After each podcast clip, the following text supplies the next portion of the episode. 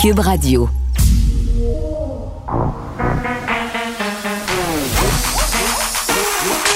Elle a une opinion sur tous les sujets. Pour elle, toutes les questions peuvent être posées. Geneviève Peterson. Cube, Radio. Salut tout le monde, bienvenue à l'émission. Contente de vous retrouver en ce lundi. On a cette baisse des hospitalisations qui se poursuit. Et euh, je lisais un commentaire en fin de semaine sur les médias sociaux par rapport euh, au nombre de décès liés à la COVID-19. La personne disait, et j'ai oublié vraiment c'était qui là, désolé, euh, disait que ce serait peut-être mieux de parler de personnes décédées.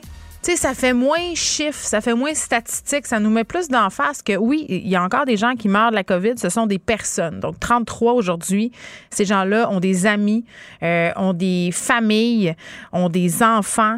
Donc ce sont des vraies personnes euh, qui demeurent, euh, tu sais, quand même euh, fondamentalement humaines. Donc des personnes décédées, 33 aujourd'hui. Condoléances euh, à leurs proches, évidemment. Plan de déconfinement graduel qui s'amorce aujourd'hui. Les salles à manger des restaurants qui pourront rouvrir à 50% de leur capacité. Allez-vous y aller? Hein? Et, la question se pose peut-être en deux temps.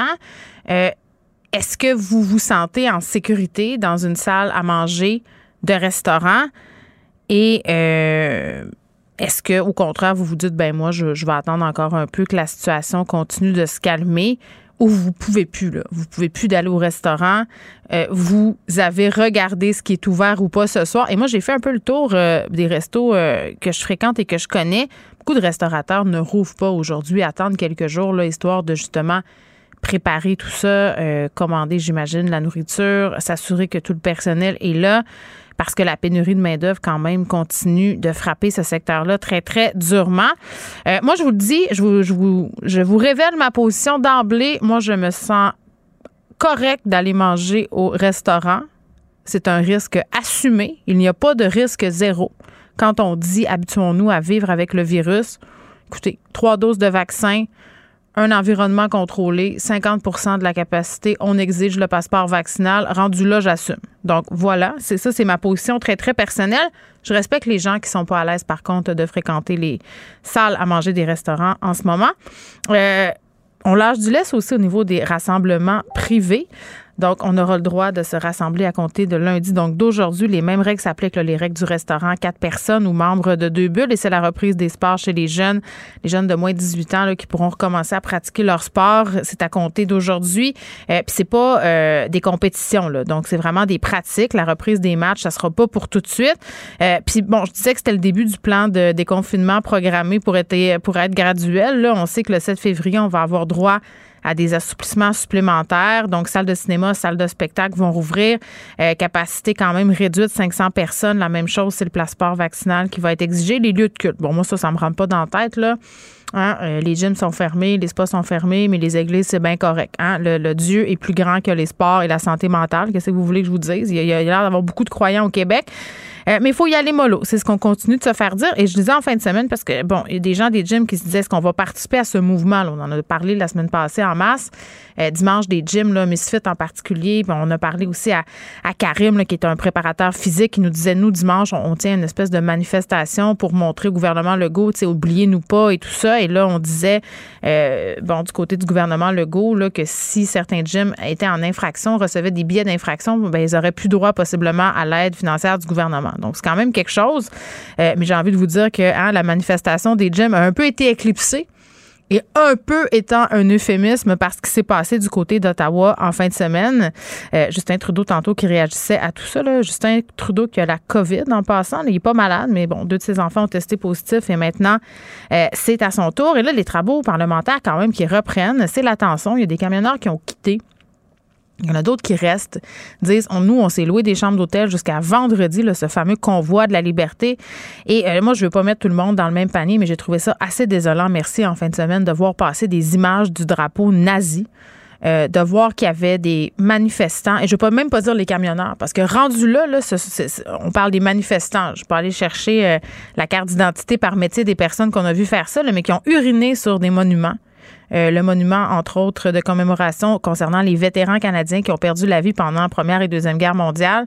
un organisme aussi qui distribue de la nourriture aux sans-abri qui ont émis un communiqué pour dire que des manifestants tentaient de voler de la nourriture qui était destinée euh, bon, aux itinérants, euh, des citoyens qui se sont fait briser euh, des choses sur leur terrain, qui sont plus capables d'entendre des klaxons. Bon, ça, c'est une manifestation, là, ça va passer, mais quand même, des extrémistes de droite, des complotistes qui se sont joints à ce mouvement-là. Puis je le rappelle, hein, quand j'entends des gens dire Ouais, mais là, ça a été récupéré par des regroupements d'extrême droite et tout ça, oui, mais rappelons-nous quand même qu'à la base de l'organisation de ce convoi de la liberté, ce sont deux personnes Tamara Lich et Patrick King qui ont des liens là, sans équivoque avec l'extrême droite. Donc, ce sont des gens avec des idées très, très arrêtées. Et on parlera un peu plus tard euh, à l'émission avec un spécialiste de la radicalisation pour ce qu'on a vu en fin de semaine. Euh, est-ce que c'est normal qu'on voit autant de groupes d'extrême droite, une espèce de récupération? Puis qu'est-ce qu'on tire comme conclusion hein, par rapport au fait que ce mouvement-là a été, si on veut, repris pour pousser un agenda politique qui dépasse les conditions de travail euh, des camionneurs? Et un sujet, bon, peut-être un peu futile, mais pour vrai, c'est futile puis pas tant que ça. OK? Puis je vous explique pourquoi, là. J'en ai un peu parlé avec Benoît Dutrisac tantôt. La page Odescope, OK? Vous la connaissez sans doute. Pour ceux qui la connaissent pas, petite histoire, vous savez, dans tout le scandale de ce qui s'est passé à Toulouse avec les influenceurs, euh, cette page-là, c'est un peu mise sur la map, entre guillemets. Là. Il passait quelque chose comme de 10 000 à 200 000 personnes qui suivaient cette page-là parce que ça a été repris dans les médias largement, parce que ce sont eux un peu qui ont mis au jour cette affaire-là. Mais depuis, euh, la page connaît certaines dérives. C'est ce que j'ai envie de dire et je suis pas la seule à penser ça. Euh, c'est comme devenu une espèce de gossip girl québécois, c'est-à-dire un espèce de site à potins sans foi ni loi où on diffuse sans leur consentement euh, des images des personnes qui, qui, justement ont été filmées à leur insu. Et là, personne leur demande s'ils sont OK avec le fait que ces images-là circulent. Le, site publie ça. Euh, et vraiment, ça, ressemble en quelque part parfois même à des chasses aux sorcières, où on essaie vraiment de pousser des gens dans leur dernier retranchement, ces gens-là qui reçoivent de la haine à n'en plus finir, des invitations au suicide, des menaces de mort. Euh, et là, on continue à en arborer une couche. Et vraiment, la goutte qui a fait débat d'élevage, c'est en fin de semaine, ce site-là a publié une story euh, qui a été publiée par erreur par une influenceuse très connue quand même, là, qui a plus de 200 000 followers sur Instagram. Je la nommerai pas parce que je veux pas la replonger dans cette histoire-là. C'est vraiment dommage ce qui est arrivé pour vrai. Euh, c'est une erreur. C'était pas une story très glorieuse, mais, mais ça a été retiré tout de suite. C'est comme si je publiais quelque chose avec mon sel sans le savoir, là, un pocket une pocket story. Mettons, expliquons ça de même. Et la, la, personne en question a communiqué avec Odescope qui avait publié ça et a dit, mais pouvez-vous l'enlever? C'est une erreur. Je me suis excusée. Moi, ça me plonge dans un état de détresse. Et bon, on, l'a retiré pour ensuite la remettre, pour ensuite en faire un texte sur un site euh, qui est issu d'Odescope. Là, ils sont rendus avec un site un peu comme euh, Star System et tous ces sites à potins-là. Et voilà, on a publié des échanges privés aussi en cette. on publie des échanges privés entre euh, le site, le chum de la fille, sa famille. En tout cas, c'est épouvantable et ça manque beaucoup d'éthique journalistique. Et on va parler avec une influenceuse qui, elle, trouve que ça n'a pas de bon sens. Euh, que c'est une dérive, que ça va mener peut-être vers des comportements très, très malheureux. Tu sais, à un moment donné, moi, j'arrête pas de le dire, là, ça a l'air, on est en pleine semaine de prévention du suicide, là. Euh, ça serait dommage que ça arrive vraiment, mais à un moment donné, il y a quelqu'un qui sera plus capable de la prendre, cette chaleur-là, et qui va euh, peut-être commettre l'irréparable. Moi, j'ai peur de ça. Ça s'est vu en France, ça s'est vu ailleurs. Donc, elle sera là tantôt, Charlie Desauniers, pour nous parler de tout ça. Je pense que c'est ce qui a fait sursauter le procureur de la Couronne. Nicole Gibault. J'en ai un ras-le-bol de ces gens-là. À mon sens, c'est de l'intimidation. Geneviève Peterson. C'est ça. si sauve en marchette, on aura le temps de le rattraper. La rencontre. mais toi, comme juge, est-ce que c'est le juge qui décide ça? Comment ça marche? Oui, oui, oui, oui, oui, oui, oui. C'est le juge. La rencontre Gibault-Peterson. Salut, Nicole. Bonjour, Geneviève. Bon, t'es-tu bercé au doux son des klaxons en fin de semaine par chez vous? Oh que non, mais euh, je me suis. Ça s'est pas rendu. non, ça s'est pas rendu. Je, je peux pas les entendre, mais euh, je sais que été terrible. Nous, on est confinés, alors que tout le Québec est déconfine. Ben, nous autres, on est confinés. C'est ce que j'entendais partout. Un plein, plein de restaurateurs, euh, de gens, etc. C'est mm. vraiment très, très désolant. Alors, j'espère que vous allez vous amuser, les déconfinés. oui, les centres commerciaux qui ont dû fermer aussi par mesure de sécurité. Justin Trudeau qui a été relocalisé dans un lieu secret avec sa famille, les gens au Parlement qui se sont fait dire faites du télétravail, tout ça pour une poignée de gens. Hein. Parce que moi, je veux préciser, majoritairement, là, on a vu des images, c'était assez pacifique, mais il y a quand même des troubles à faire. Oui, il y en a eu, puis il y a eu effectivement sur les monuments. Puis Ah oui. euh, j'ai trouvé un article dans le code criminel, oui, qui est spécifique à ça. Alors, on voit qu'il y a des enquêtes qui Mm. vont être développées j'espère euh, que ça va être fait Oui. euh, rapidement. Oui, Nicole, euh, tantôt, avant de te parler, je discutais un peu de la page Audi- Audiscope. Euh, je disais aux auditeurs qu'on aurait une influenceuse un peu plus tard. J'ai envie de te poser la question parce que ça, ça pose toutes sortes de questions, ces pages-là de dénonciation. Là, c'est pas une page du même acabit que dit son nom, là, en ce sens que c'est pas une page où on fait des, des call d'agression sexuelle, mais, mais filmer des gens à leur, à leur insu puis publier ça, est-ce que c'est légal? Ben, garde, je, je t'écoutais. Moi, honnêtement, je connais pas cette page-là. Là. Je Mhm. sais pas de quoi exactement on parle, là, mais, mais je t'écoutais tantôt, là, en- d'entrée de jeu, là, de, lorsque tu disais que tu avais parlé avec Benoît là-dessus, etc. Puis c'est assez, euh, voyons, je, je, je- juste, juste à y penser, ça allume plein de choses. Oui. Euh, J'imagine que oui, il y a des gens qui peuvent dénoncer parce que un droit à la vie privée, quand même, ça existe. On a des chartes. là.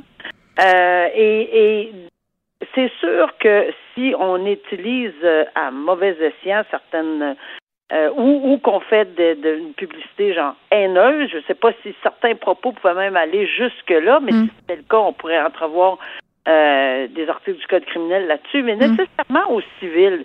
Si on retrouve qui est en arrière de ces fameuses pages-là, puis le comment du pourquoi, Mhm. ouais, c'est sûr que des mises en demeure au niveau civil. Mais on le sait, l'influenceuse en question a révélé le nom de la personne qui était derrière Alors- euh, ce site. Mais en même temps, tout ça, c'est des informations non vérifiées. Puis c'est là où je m'en allais, Nicole. Ben, c'est quoi ça. les possibles conséquences légales euh, si, mettons, moi, j'ai une page avec 200 000 followers et je diffuse la fausse information, c'est-à-dire de l'information Ben- qui n'est pas vérifiée par personne puis qui peut s'avérer fausse et préjudiciable?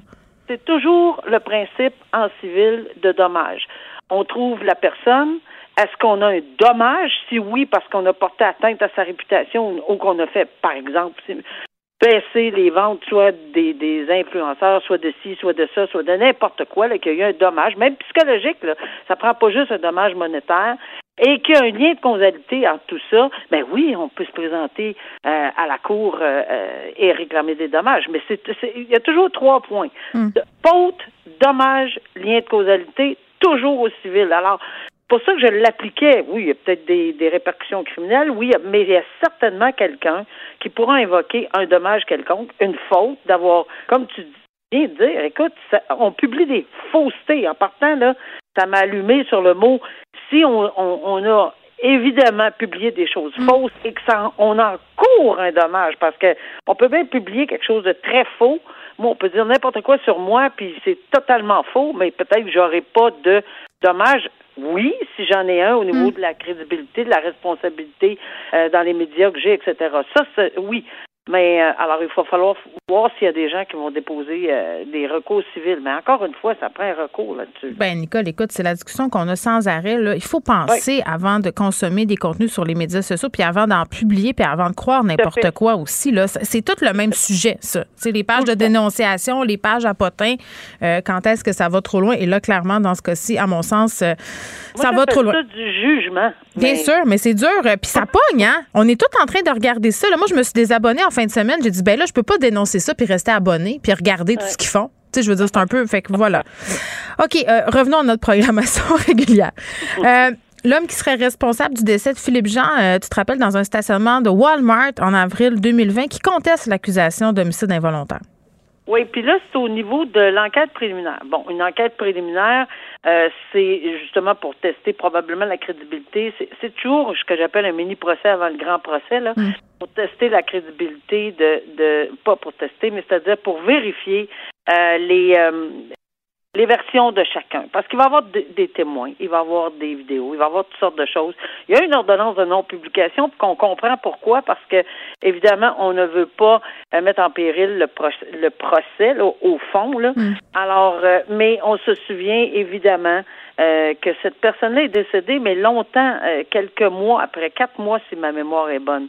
Donc, dans les circonstances, euh, il y a des gens qui étaient présents sur les lieux qu'on va vouloir entendre. Il y a des, il y a des gens qui ont filmé, il y a des caméras, il y a toutes sortes de choses. Et on va vouloir, parce qu'il fait face quand même à des accusations extrêmement importantes, homicide involontaire coupable, conduite dangereuse causant la mort, puis un délit de fuite causant lésion corporelle, puis entraînant la mort. Parce qu'on sait que quand il, n'est pas mort euh, sur le coup, comme on disait, ça fait quatre ans. Donc, euh, cette enquête préliminaire-là va durer toute la semaine. Mm. Et c'est là qu'on verra sur quoi le juge va ou mm. la juge va citer à procès. Que ça soit sur un chef, deux chefs, trois chefs. Est-ce qu'il y a d'autres chefs qui peuvent, parce qu'on peut ajouter des chefs lorsqu'on passe à travers une enquête préliminaire. C'est souvent la surprise que souvent les accusés ont. Oups, il y a un autre chef qui s'ajoute, mais c'est, ça fait partie du rôle du juge de vérifier. Très bien.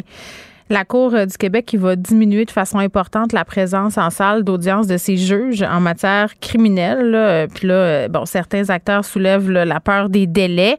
ce qui est particulier dans ce dossier-là, c'est qu'au niveau du ministère de la Justice, on se montre étonné. Simon Jolin Barrette qui s'est monté étonné par rapport à cette demande-là. Fait que le torchon brûle encore entre Mme Rondeau, qui est la juge en chef de la Cour du Québec, et M. Simon Jolin Barrette. Oui, moi j'ai j'ai envie de dire, je suis pas étonnée qu'il soit étonné. oui, OK. Justement. J'aime ça. Euh, mais, mais, mais là, il faudrait replacer les pendules à l'heure, par exemple. Ça, c'est de la gestion vraiment interne. Qu'il soit étonné, OK, il est étonné passons à un autre appel. mais encore. mais encore. Parce que, euh, je veux dire, c'est, c'est pas le ministère de la Justice qui gère sur le terrain. Mm. Et pour avoir vu comment ça se passe sur le terrain, c'est loin d'être facile de gérer dans des, surtout en matière criminelle et pénale. Mm. Je donne un exemple. En matière criminelle et pénale, il y a plusieurs, plusieurs années, ça allait bon an, mal an on avait des décisions, même j'en ai rendu à tonnes sur le banc qu'on appelle là, parce que c'est il y avait moins de difficultés, etc. C'est plus le cas. C'est plein de monde qui se représente seul. C'est plein de monde qui dépose des requêtes sur la charte. Euh, il faut, il y a plein de petits points extrêmement importants. Puis c'est pas vrai que c'est le juge qui est au cœur de la situation. C'est vraiment la victime, l'accusé, la personne. Il faut absolument s'occuper de ces personnes-là et non pas juste du juge. Le juge, il faut qu'il prenne le temps ou la juge OK. Ben, c'est ça. sa décision. Nicole, ben parce que moi, mon premier réflexe quand j'ai lu ça, puis je pense que c'est le réflexe de bien des gens, tu sais, qui sommes pas dans le secret des dieux. Là, toi, t'es officier comme juge.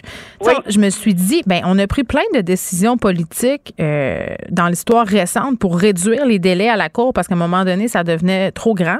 Euh, puis là, je me disais, mais réduire la présence des juges, ça semble un peu contre-productif, antinomique par rapport à ces mesures-là.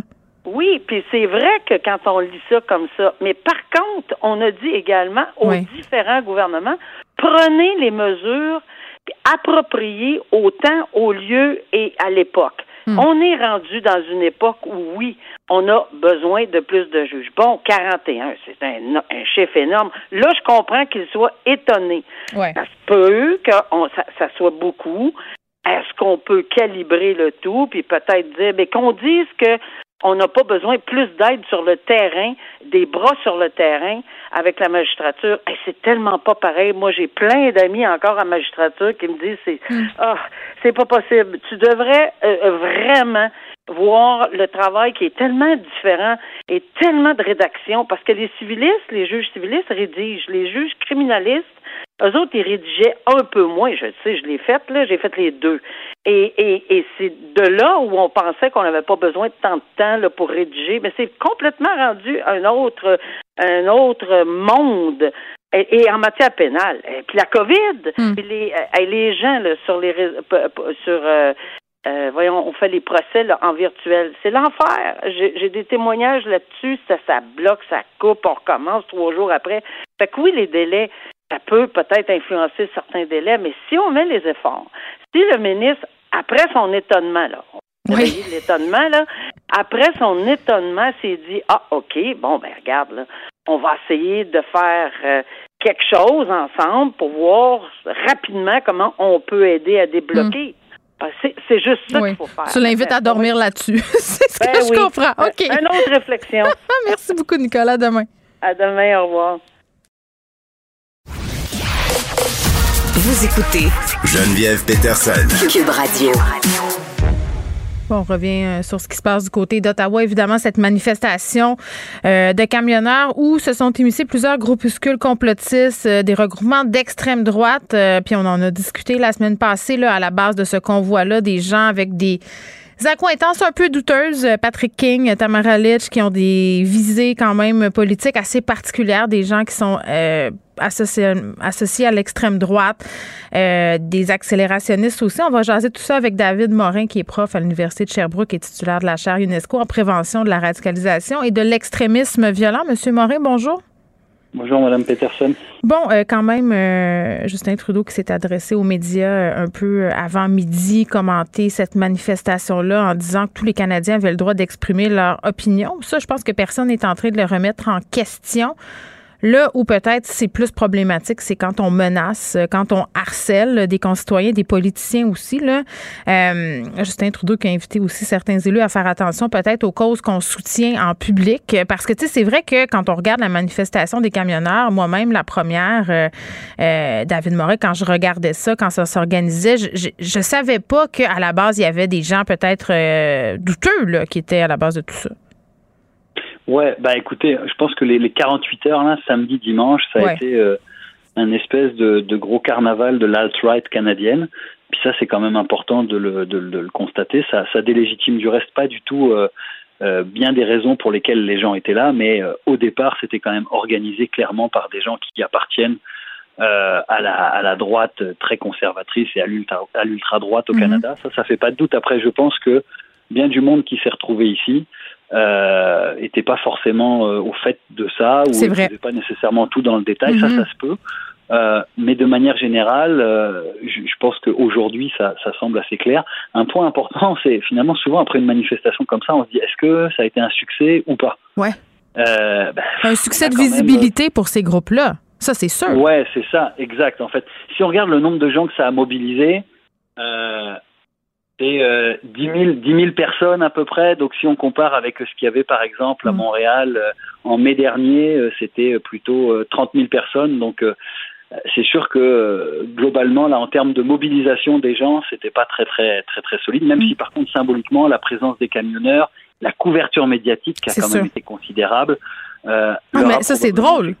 C'est ouais. drôle parce que certains, ouais. euh, certaines personnes disaient les médias en parlent pas, ils n'ont pas intérêt à, en parler.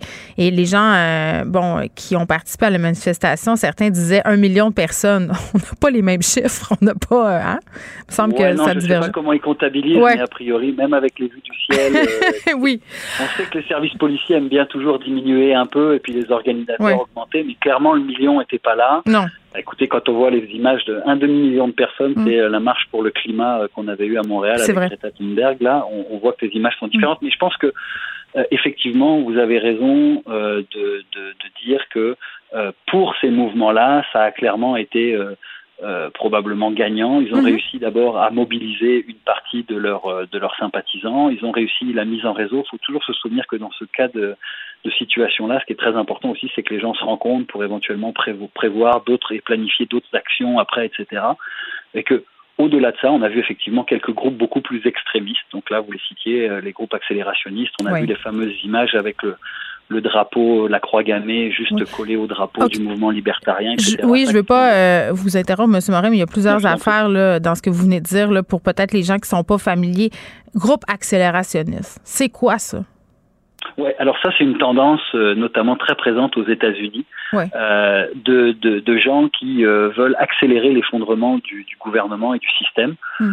aux États-Unis pour créer une nouvelle guerre civile qui sera raciale. Donc on l'a vu beaucoup dans avant d'ailleurs la pandémie et on l'a vu pendant la pandémie, notamment par exemple avec le mouvement Bougalou, etc., qui se retrouvait justement dans des manifestations anti-lockdown, etc., pour essayer finalement de faire en sorte que les, les manifestations dégénèrent un peu. Ouais. Alors ils étaient probablement euh, cette fin de semaine euh, à Ottawa, et là ce qui est important de dire, c'est qu'ils n'ont pas réussi évidemment à faire dégénérer la manifestation, mmh. puisque c'est quand même resté relativement pacifique, malgré effectivement quelques écarts que vous ben, On verra, là. il y a des gens qui restent encore, ouais. et quand la police va décider que c'est assez, euh, Dieu sait comment ça va tourner. Euh, Ouais, vous parliez. On rentre dans une phase d'instabilité, là, un peu. Oui. Ouais. Vous faisiez allusion au drapeau euh, qu'on a pu observer en fin de semaine. Là, plusieurs se sont, si on veut, surpris ou euh, ont été choqués par la présence des drapeaux nazis qui ont été récupérés. Moi, la première, je pensais même plus qu'on en imprimait des drapeaux euh, nazis. Si, Peut-être un petit peu naïf. Oui, ouais. mais. mais lesquels en ondes, mais il y en a, ouais. Qu'est-ce que ça dit, la présence de ces drapeaux-là? Bah, écoutez, ça dit que euh, on observe une montée de l'extrême droite Mm. euh, en Occident depuis maintenant une décennie. C'est très clair et, et ça c'est vrai, on l'a vu évidemment, ça a notamment été très marquant avec la tuerie commise par Andreas Breivik en Norvège.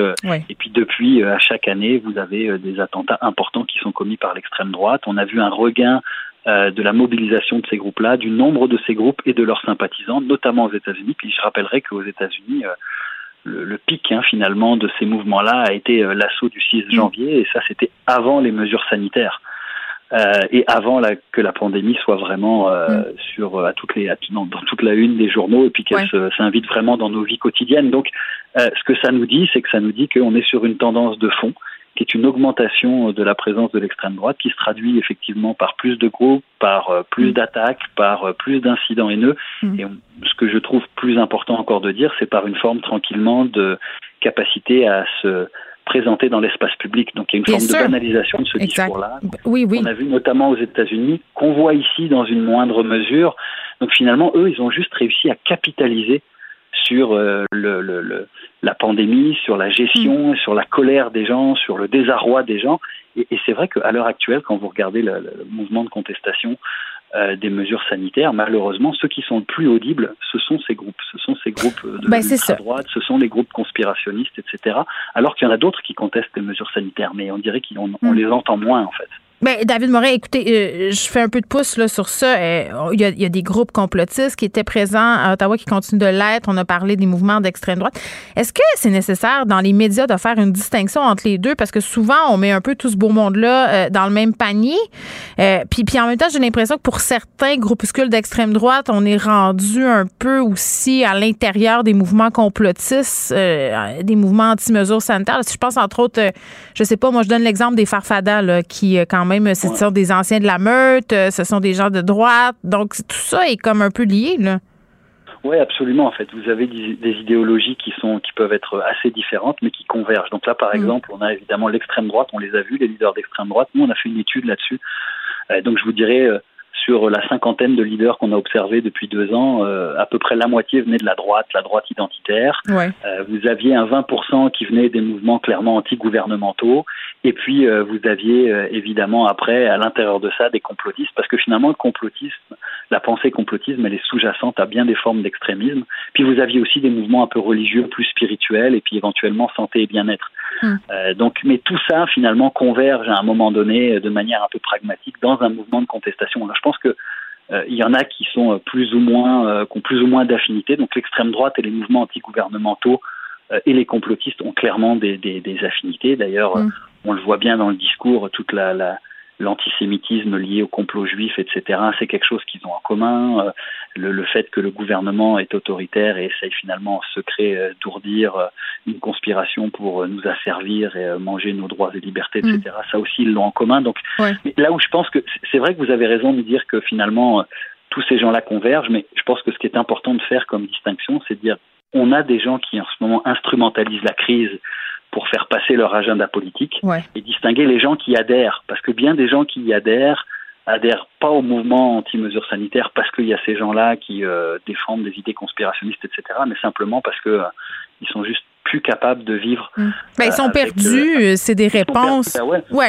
Et puis écoutez, nous, vous en connaissez, j'en connais autour de nous. Moi, j'ai vu des gens rompre le dialogue quasiment après deux trois mois, enlever leurs enfants de l'école, adopter des postures mm. beaucoup plus euh, radicales sur la question de la vaccination, etc., qui mm. ne sont pas du tout des gens qui adhèrent ni à l'extrême droite ni au mouvement anti-gouvernemental. je pense que si on les met tous dans le même panier, euh, on n'arrivera pas à, mm. maintenir une forme de dialogue avec ces gens-là en particulier. Ben, c'est drôle, je, partageais ce matin sur les médias sociaux une histoire toute personnelle euh, de quelqu'un qui faisait partie de ma vie que j'ai dû écarter parce que justement c'était radicalisé. C'est pas vraiment pas une personne à la base qui était anti-gouvernement, anti tout ça, mais c'est allé jusqu'à retirer son enfant de l'école. Et les témoignages que j'ai depuis ce moment-là, M. Morin, des gens qui ont perdu des conjoints, des conjointes, des sœurs, des frères euh, au sein de, ces mouvements-là. Puis, tu sais, j'ai envie, puis on va terminer là-dessus, là, euh, ces mouvements-là qui, qui si on veut, euh, sont beaucoup présents sur les médias sociaux. Les gens se radicalisent sur les médias sociaux, mais le fait que ça se traduise en événements en présentiel, par exemple, comme cette manifestation-là, euh, quel rôle ça joue, ça, dans l'espèce de, de légitimité de ces mouvements-là? C'est très important parce que effectivement c'est ça qu'il faut observer toujours. Les réseaux sociaux vraiment euh, c'est une distorsion de la de la réalité sociale. Euh, mais quand on voit que ces gens-là arrivent à mobiliser du monde sur le terrain et qu'il y a beaucoup de gens qui adhèrent, mm. là c'est plus euh, c'est plus préoccupant. Écoutez, nous les chiffres qu'on a juste pour le Québec, c'est qu'on a à peu près actuellement 6% de gens qui adhèrent de manière forte à la pensée conspirationniste et 15% qui adhèrent de manière modérée, donc qui peuvent mm. basculer soit dans le dans dans la pensée conspirationniste pure et dure ou ailleurs. Donc je pense que euh, oui, il faut l'observer et je pense que notre travail individuellement, c'est d'essayer de maintenir un dialogue avec les Mais gens. Qu'est-ce qu'on va faire? Qu'est-ce qu'on va faire? Moi, ma question, c'est ça. C'est après, là, quand tout ça est fini, qu'est-ce qui va rester? quand tout ça est fini, une partie des gens qui adhéraient à ce mouvement-là pour des raisons personnelles vont arrêter, vont revenir à un quotidien euh, et puis ils vont recréer des liens avec leur famille, avec leurs proches. Hmm. C'est pour ça que c'est important de ne pas rompre le dialogue. Quand je dis pas rompre le dialogue, on n'est pas obligé de discuter des mesures sanitaires avec les gens qui se radicalisent, mais simplement leur faire savoir qu'on est là quoi qu'il arrive et puis parler d'autres choses, ça, mm. ça peut fonctionner. Donc une partie de ces gens-là vont laisser tomber et une autre partie va pas du tout laisser tomber. Et puis c'est là où certains partis plus populistes arrivent et essayent de capitaliser là-dessus. Euh, et c'est là où, à mon avis, c'est plus préoccupant, c'est qu'il y a des gens qui ont fait leur socialisation politique à travers la crise et qui vont rester dans une perspective très complotiste de la vie politique.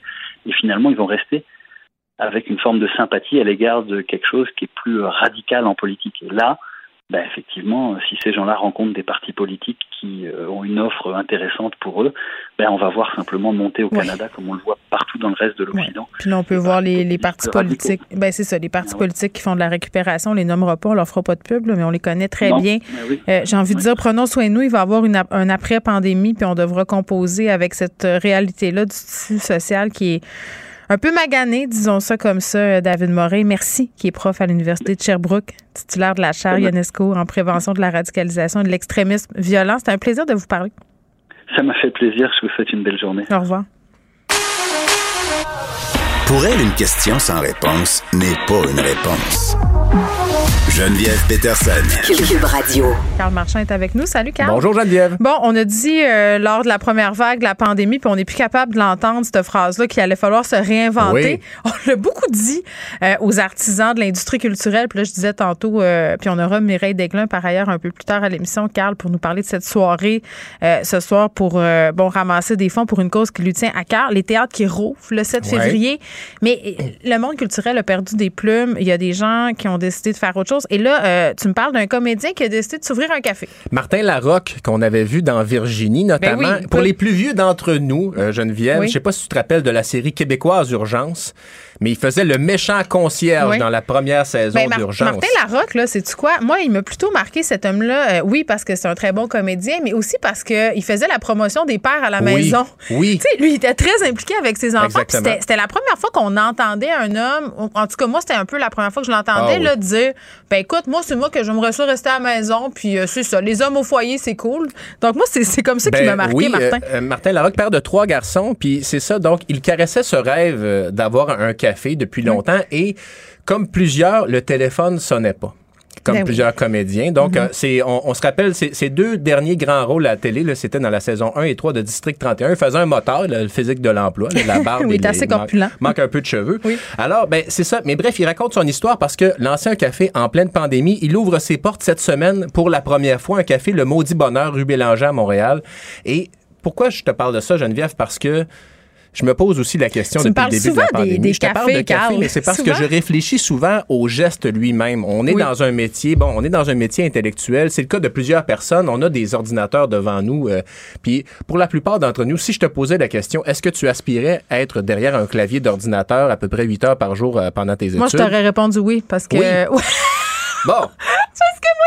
J'écrivais des affaires, puis j'étais geek avant l'heure. Donc, moi, c'était le rêve, là. Fais-moi passer 8 heures par jour à, niaiser sur Internet puis à écrire des affaires. Euh, je t'affaire, là. J'ai l'impression que si tu me poses la question différemment, je pourrais te dire oui. Mais par contre, 8 heures par jour à faire un travail, à faire de l'entrée de données, mettons, là, peut-être pas, là. Et donc, est-ce qu'il y a un bonheur possible dans le geste physique Ben, de préparer un café? Et j'ai envie de te poser la question, mettons, là, bon, c'est pas ton cas, t'aimes écrire, mais est-ce que tu est-ce que tu euh, fantasmes pas une vieille machine à écrire des fois? Ben, de sortir l'écran de... Non? Non, mais, mais euh, je comprends ce que tu veux dire. Il y a quelque chose d'apaisant, Carl, dans le fait de faire des tâches euh, qui n'impliquent pas mon cerveau. Ouais. Tu comprends-tu? Genre, tu déplugues, mais en même temps, tu règles plein de problèmes sans le savoir. Moi, je suis l'ayatollah du ménage des bas. Euh, quand je Le ménage des bas. Ouais, quand ça va. Moi, je classer des tiroirs là, puis classer des affaires dans ta maison là, c'est un peu aussi comme classer ta vie. Et j'ai l'air d'une femme au foyer désespérée là quand je dis ça, mais en même temps, c'est tellement vrai. Moi, je règle mes problèmes, euh, soit mes nœuds d'écriture, euh, mes, mes problèmes de chronique. Tu sais, quand tu. Je donne un exemple super concret. Là. Je Mhm. dis, OK, euh, vendredi, je vais écrire sur un sujet. Je sais que c'est délicat. J'ai un espace limité dans le journal pour le faire. Faut que je, faut que je trouve une twist qui me permet de le faire. Et là, toute la semaine, je me dépatouille avec ça, puis ça marche pas. Ouais. Ben, petite séance de vélo de spinning, Ah. euh, petit reclassement du garde-manger, puis pouf, ça arrive. Ben, ça, tu vois, ça, ça- ça se règle. Et pourtant, euh, j'avais une professeure d'université qui me disait que ça, c'est le syndrome de la vieille hollandaise, par contre. le syndrome de la vieille Je hollandaise. m'identifie beaucoup à la Old- vieille Old hollandaise. Dutch, pour ne pas la nommer, Oui, le oui. produit nettoyant, parce Oui. que cette prof-là me disait, quand je faisais ma, ma thèse de doctorat, la Ouais. maison chez nous n'a jamais été aussi propre. Mais oui. Parce qu'on pense que l'éclair de génie va venir autrement quand on va faire autre chose. Et Mais ce qu'elle nous disait, ben, elle, ce qu'elle disait, c'est non, malheureusement. Ah. Euh, l'éclair de génie, on trouve ça difficile parfois parce que c'est un travail in- intellectuel, mais c'est en écrivant des phrases, en les Ah, charcutant, en les replaçant. Et ça, tu le fais déjà, évidemment. Mais la bref, procrastination fait partie du travail intellectuel aussi. C'est le syndrome de la vieille hollandaise. Mais bref, Mais je suis une vieille hollandaise. Qu'est-ce Ben, que tu euh, veux? J'embrasse mes origines. Voilà, mais bref, euh, longue vie à ceux qui euh, se réinventent et qui s'en vont vers le geste, parce qu'il y a, je crois, un bien-être fondamental là-dedans. Et malgré Pourquoi on a fait du pain comme ça, tu ben, penses, il y a pendant ça, la parce pandémie? que ça calme. Euh, je, je lance aussi un message d'espoir à tous les bonhommes qui vivent des moments difficiles, qui trient leurs vices. Ben, le chum de ma mère, il a un garage, puis il fabrique plein d'affaires. Ah ouais. C'est bon pour euh, leur couple, puis c'est bon pour lui. Ben oui, c'est ça. Mais bref, allez, allez prendre un café chez, chez, ces gens qui se, se démènent. Redis-nous le nom du... Martin Larocque, le maudit bonheur sur Bélanger. OK. Puis, euh, ben, c'est ça, un message de, donc d'espoir pour tous ceux qui ont dû se réinventer en raison de la pandémie, parce que c'est ça, Martin Larocque le disait, il y a trois enfants, il faut les faire vivre, alors ça passe par un café. Euh, Mais en même temps, j'ai envie de te dire que c'est peut-être pas le modèle d'affaires le plus safe ben en là, ce moment. c'est sûr que c'est, pas nécessairement... pense que tu parlais de vis tantôt, peut-être s'ouvrir l'usine de vis, c'est peut-être en même moins temps, risqué. En même temps, il manque de main-d'œuvre et les matériaux sont chers. Oui. oui, ben c'est ça. Je sais Mais- pas. mais Je- il moi, disait- disait- je salue les gens oui. qui ont le courage de se partir en, en affaires en Et ce moment. justement, il faut faire attention à ce que l'on souhaite parce que Martin Larocque le disait, je pensais que c'était dur faire des répétitions avec Denise Filiatro. Maintenant, gérer un café, Oui. c'est plus difficile que ça. Et là là. Ben oui, écoute, euh, je Parce que tu te lèves tôt, évidemment, et puis tu Ah non, moi j'ai travaillé en restauration, puis j'ai, puis tu écoute, Dany Saint-Pierre qui, qui, qui était ici avec moi, il m'en parle régulièrement Ah ouais. là. euh, On se lève un- à l'heure des poules, puis on se couche. euh, Ouais, puis c'est pas toujours euh, l'argent est pas toujours là, là. Non, Il non. est pas toujours au rendez-vous. OK, complètement ailleurs, parlons jeux vidéo. Ben non là, pas des mauvaises nouvelles. Mauvaise nouvelle, les jeux vidéo peuvent aggraver le trouble de déficit de l'attention et de l'hyperactivité. Hein? c'est un article. Qu'est-ce que tu dis? Qui? Quoi? Attends, la télé est ouverte, j'entends pas, je vois pas. C'est un article publié par Daphné Dion aujourd'hui et c'est une étude qui a, euh, Dans notre bon qui a été journal. faite notamment par euh, des chercheurs de chez nous euh, qui a euh, contacté 1467 Québécois âgés de 12 à 13 ans et bref qui jouent chaque jeu, chaque semaine aux jeux vidéo Mhm. et donc jouer plus de deux heures par jour aux jeux vidéo Plus de deux heures? par jour Donc tous les enfants? ben, tous les enfants. Presque, ça peut aggraver les symptômes de TDAH quand on en a. Ça peut présenter un facteur de risque quand on n'en a pas. Ouais. Et c'est pire pour les méchants jeux de tueurs. On pense par exemple à Call of Duty, ce qu'on appelle en, en mauvais français des first-person shooters. Je me promène. C'était par exemple les plus vieux d'entre nous, GoldenEye au Nintendo 64. Euh, ces jeux-là sont euh, les plus difficiles, contrairement à des jeux de résolution de problèmes. Là, je pense tout de suite par exemple à Candy Crush ou ces affaires-là qui sont un peu plus résolution de problèmes, mais qui peuvent être tout aussi addictifs, évidemment. Ben, Tetris, là, ça vient d'être lancé Ah, sur l'Apple Store. à- ah, ben, moi, je joue. Mais j'ai envie de te dire, Carl, c'est pas fou en même temps parce que, mais de toute façon, je pense qu'on, sans vouloir. euh, Ouais, non, je veux faire. Ouais, ouais, pas sans vouloir. Non, mais je trouve qu'on on- on souffre d'un grand TDAH collectif. Ah ben oui. À cause des médias sociaux, à cause de notre téléphone. Euh, Ma capacité d'attention, là, moi, je le remarque, là, elle est considérablement Ah, ouais, réduite. Euh, les, les, les entrevues télé, c'est trop long, on décroche. Euh. Je suis pas capable de lire un livre sans regarder mon téléphone. Euh, je regarde un film, je regarde mon téléphone. Je fais huit tout le temps, huit affaires en Ouais. même temps. Donc, tu fais jamais rien de bien puis t'écoutes jamais totalement. Tu sais, même ici, là, on anime, OK? Je suis là, je avec toi. Les, oui, les télévisions Je- sont je- ouvertes. Télé, euh, euh, bon, Charlie, il peut me parler en même temps. J'ai- j'ai- On gère beaucoup de trafic en même mon- temps, Oui, j'ai- mon truc de mon, mon planning d'émission, les médias sociaux, les auditeurs m'écrivent. Faut, est-ce qu'il faut être TDAH pour réussir dans la vie maintenant, peut-être? J'ai l'impression qu'il faut commencer aussi à apprendre à, à gratter moins large. De se dire, je peux gratter plus large, mais c'est pas grave. Tu sais, euh, je veux dire? Je veux, je veux dire qu'à un En moment donné. moins? euh, Je dis pas que tu grattes trop large, loin de là. C'est juste que euh, je me dis des fois, quand on se ressente, il y a quelque chose d'apaisant de faire juste une chose à la fois. Et quand on Mais réussit à atteindre cet état-là, Mais juste être dans le moment. oh mon Dieu. être dans le moment présent. Tu sais, moi, c'est terrible. Là. Je, je me suis rendu compte, je partage des repas avec mes enfants et je suis là physiquement. Ouais. Mais mentalement, parfois, je suis zéro là. Je suis ailleurs. Je pense à ici, je pense au journal, Ben oui, je pense c'est- à, mais c'est- aussi la vie qui va vite, complotistes, mais- euh, je pense à tout. Là. Mais euh, le, le simple fait de s'arrêter pour prendre un repas en famille, par exemple, euh, j'étais en télétravail la semaine dernière et ma conjointe également, ce qui Ouais. fait qu'on on a pris nos repas à table le soir ensemble, Oui. sans écran. Dieu. Puis là, c'était Et tu te compliqué? dis- ben, c'était- non, c'était simple, mais c'est juste que tu te dis, OK, là, on va prendre un- une demi-heure sans écran.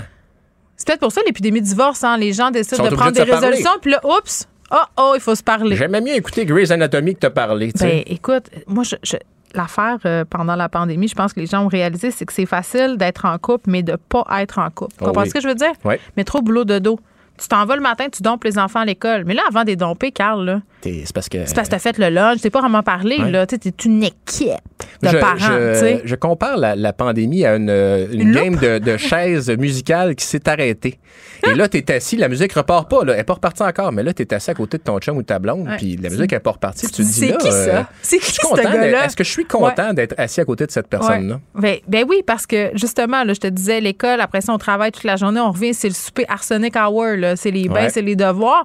Puis tu t'es fort, toi deux, devant une série où chacun de son bar euh, a passé 9h30. Regarde son téléphone. C'est quand même facile de pas se parler. Mm. Hein? Il y a des couples qui vécurent heureux, euh, hein? sans se parler, heureux, entre guillemets, très longtemps. En même temps, ça, le bonheur, hein, c'est comme une sauce à spaghetti, tu fais ça comme tu veux. Ah, On se laisse là-dessus. Bye. Geneviève Peterson. Elle réécrit le scénario de l'actualité tous les jours. Vous écoutez Geneviève Peterson. Cube Radio.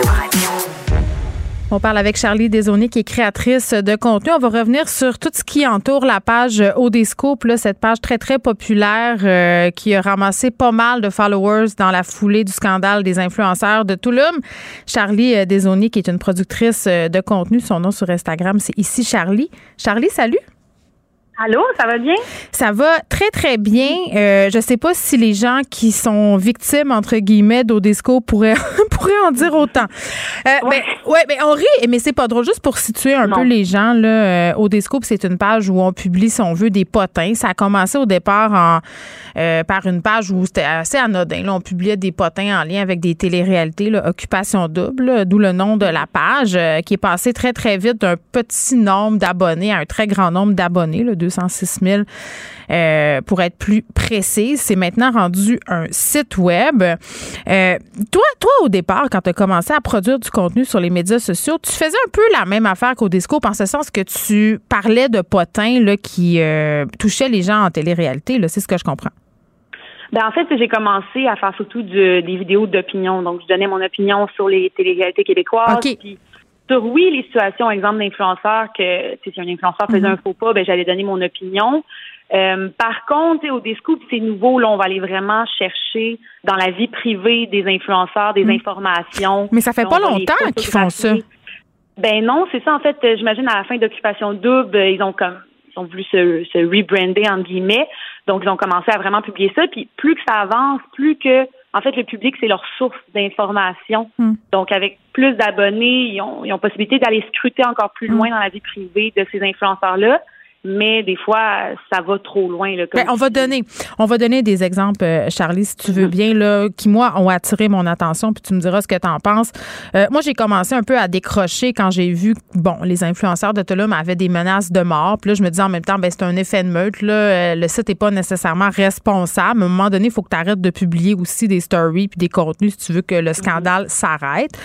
suivre des gens personnellement comme Alicia Moffett et diffuser des vidéos d'elle pris à son insu euh, dans le but, si on veut, de la slot shamer, là, parce qu'elle était dans une rupture difficile. On la voyait avec une autre personne que son conjoint.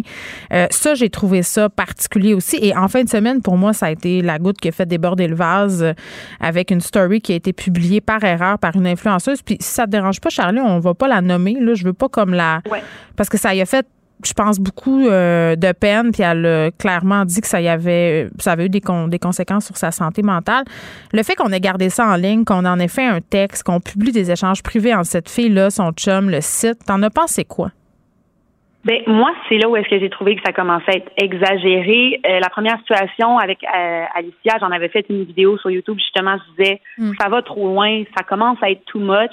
Les gens à cette époque-là me disaient ben non, c'est correct, mais je pense que avec les derniers événements, euh, là, ça a vraiment les gens ont fait ok, c'est trop loin. Là, là on va vraiment faire du mal à la santé mentale de, de, de certaines personnes. Puis mm c'est quoi que ça va prendre? Ça va-tu prendre quelque chose de vraiment grave qui arrive Comme un suicide? parce que c'est la semaine de prévention du suicide. Puis moi, j'ai l'impression qu'à un moment donné, c'est plate, là, mais ça, va arriver. Ça devient une joke, là, tu sais, à ce point-ci. Mm. C'est ça, ça devient dangereux. Puis mm. ces influenceurs-là, c'est des gens comme tout le monde. Je veux dire, c'est pas parce qu'ils sont connus qu'ils méritent d'être euh, la, la, joke euh, de la semaine puis qu'ils méritent d'avoir leur vie privée euh, scrutée comme ça. Là. OK, mais il y a bien des gens qui entendent ça puis qui se disent oui, mais ce monde-là, ils nous partagent toute leur, leur intimité. Ils passent leur mhm. vie sur les médias sociaux à nous montrer absolument tout. En tout cas, c'est l'impression que ça donne. Moi, je comprends que c'est édité, cette réalité-là, puis qu'ils montrent bien ce qu'ils veulent montrer. tout le monde a une vie privée. Euh, mais il y a des gens qui comprennent pas pourquoi ils se plaignent quand la machine, entre guillemets, se revire contre eux. Mhm. Ben, tu sais, je comprends aussi ça, ce côté-là. Moi, pour moi, ça va vraiment dans euh, qu'est-ce que qu'est-ce que les influenceurs décident de publier par eux-mêmes versus mm. qu'est-ce qui est publié à leur insu. Mm. Tu sais, à un certain point, je veux dire, ces gens-là, c'est pas non plus comme des politiciens. Ça, ça change rien de savoir qu'est-ce qu'ils font dans leur vie. en même temps, ce sont des personnalités publiques qui ont plus que 100 000 abonnés et qui ont une certaine influence. Donc, ce sont, ce sont des personnalités. Tu sais, on, ça, on peut pas, on peut pas le nier. Là. Non, c'est sûr. Tu sais, je pense que ça va aussi plus dans un côté qui n'est pas nécessairement rationnel, mais plus empathique de dire.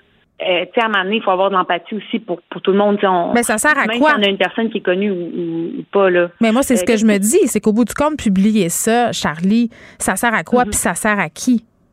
Ben c'est ça, tu sais, il y a aucun, il euh, y a aucun avantage à publier ces, ces informations-là puis à publier ces trucs-là. Mm. Puis souvent, ces personnalités-là essayent de contacter euh, la page au Descoup puis essayent de, de, raisonner avec, mais on dirait qu'il y a toujours cette espèce de, de blocage-là avec la page. Puis c'est, Qu'est-ce que tu veux dire? Un peu de, de euh, ben, tu sais, souvent, exemple, on va, on va, entendre parler que, bon, euh, une, Alicia, exemple, entre en contact avec Odiscoop, mais tu sais, Odiscoop refuse de justement retirer euh, une publication ou de, collaborer en quelque sorte avec les influenceurs qui sont concernés. En même temps, euh, je vais me faire l'avocat du diable. Si moi, je publie mm-hmm. demain un article dans le Journal de Montréal sur une personne et que la personne n'est pas contente puis me demande de retirer l'article, c'est sûr que je n'obtempérerai pas à ces demandes.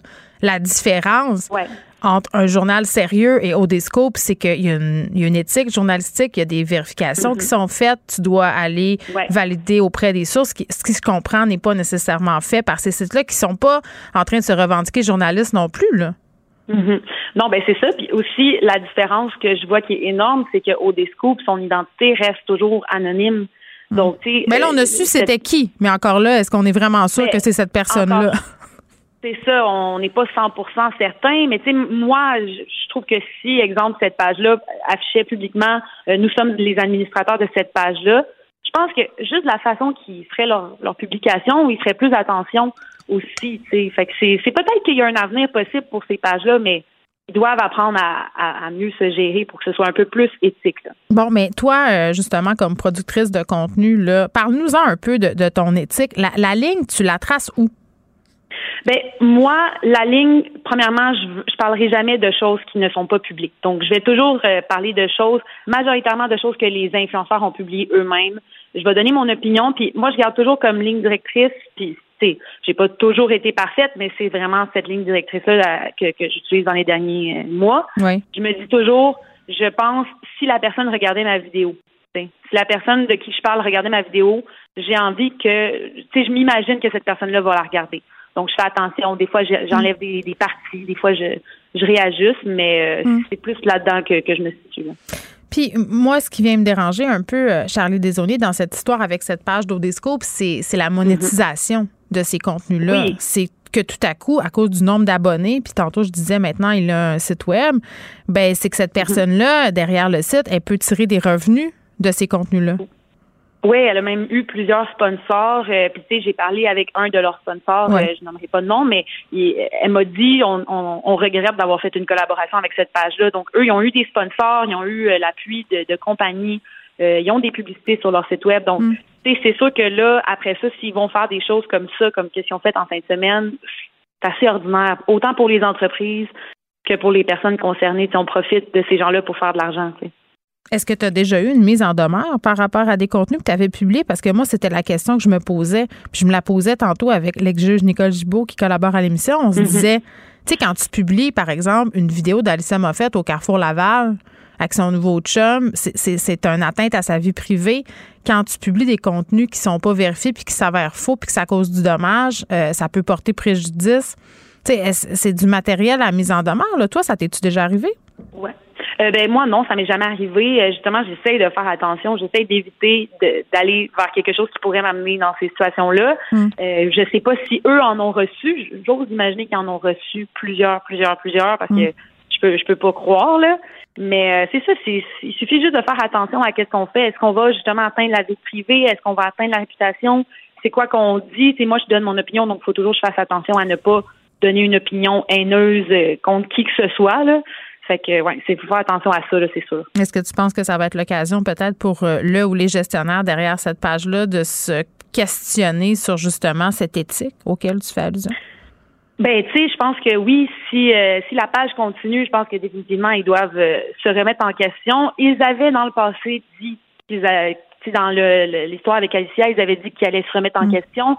Mais là, comme on a vu, je pense que malheureusement, cette, remise en question est peut-être à refaire une deuxième fois. Mais les gens sont avides de ça. On, participe au problème. Moi, la première, là, je le disais euh, via une story où je parlais de cette page, je disais, j'ai été divertie au début par cette page-là. C'est parce que mm-hmm. c'est douteux, mais en même temps, on a envie de le savoir pareil. Ben c'est sûr, oui, c'est sûr. On, on est curieux, puis c'est sûr que ça divise les, les gens. Selon moi, il y en a qui trouvent ça un peu too much. Il y en a d'autres qui se disent, ben c'est pas grave, non. Fait que c'est sûr que si les gens, s'il n'y avait pas 200 quelques mille abonnés sur cette page-là, mm. qui eux envoyaient eux-mêmes les vidéos puis les photos, cette page-là n'existerait pas. Donc, on a aussi en tant que société un rôle à jouer à se dire, est-ce que ça c'est le reflet de la société qu'on a envie d'être? C'est aussi. Ben exactement. Puis je pense qu'en même temps. Euh, il y aura peut-être des suites légales à tout ça. Charlie Desaulniers, merci, qui est créatrice mhm. euh, de contenu.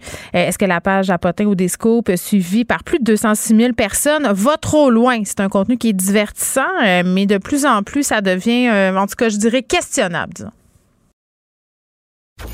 Geneviève Peterson.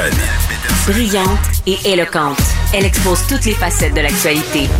Cube Radio. Les rencontres de l'art. Elsie Lefebvre et Marc-André Leclerc. La rencontre, Lefebvre, Leclerc. Salut à vous deux. Allô? Bon, étiez-vous arrivé comme moi à vos écrans en fin de semaine pour surveiller ce qui se passait du côté d'Ottawa, Marc-André?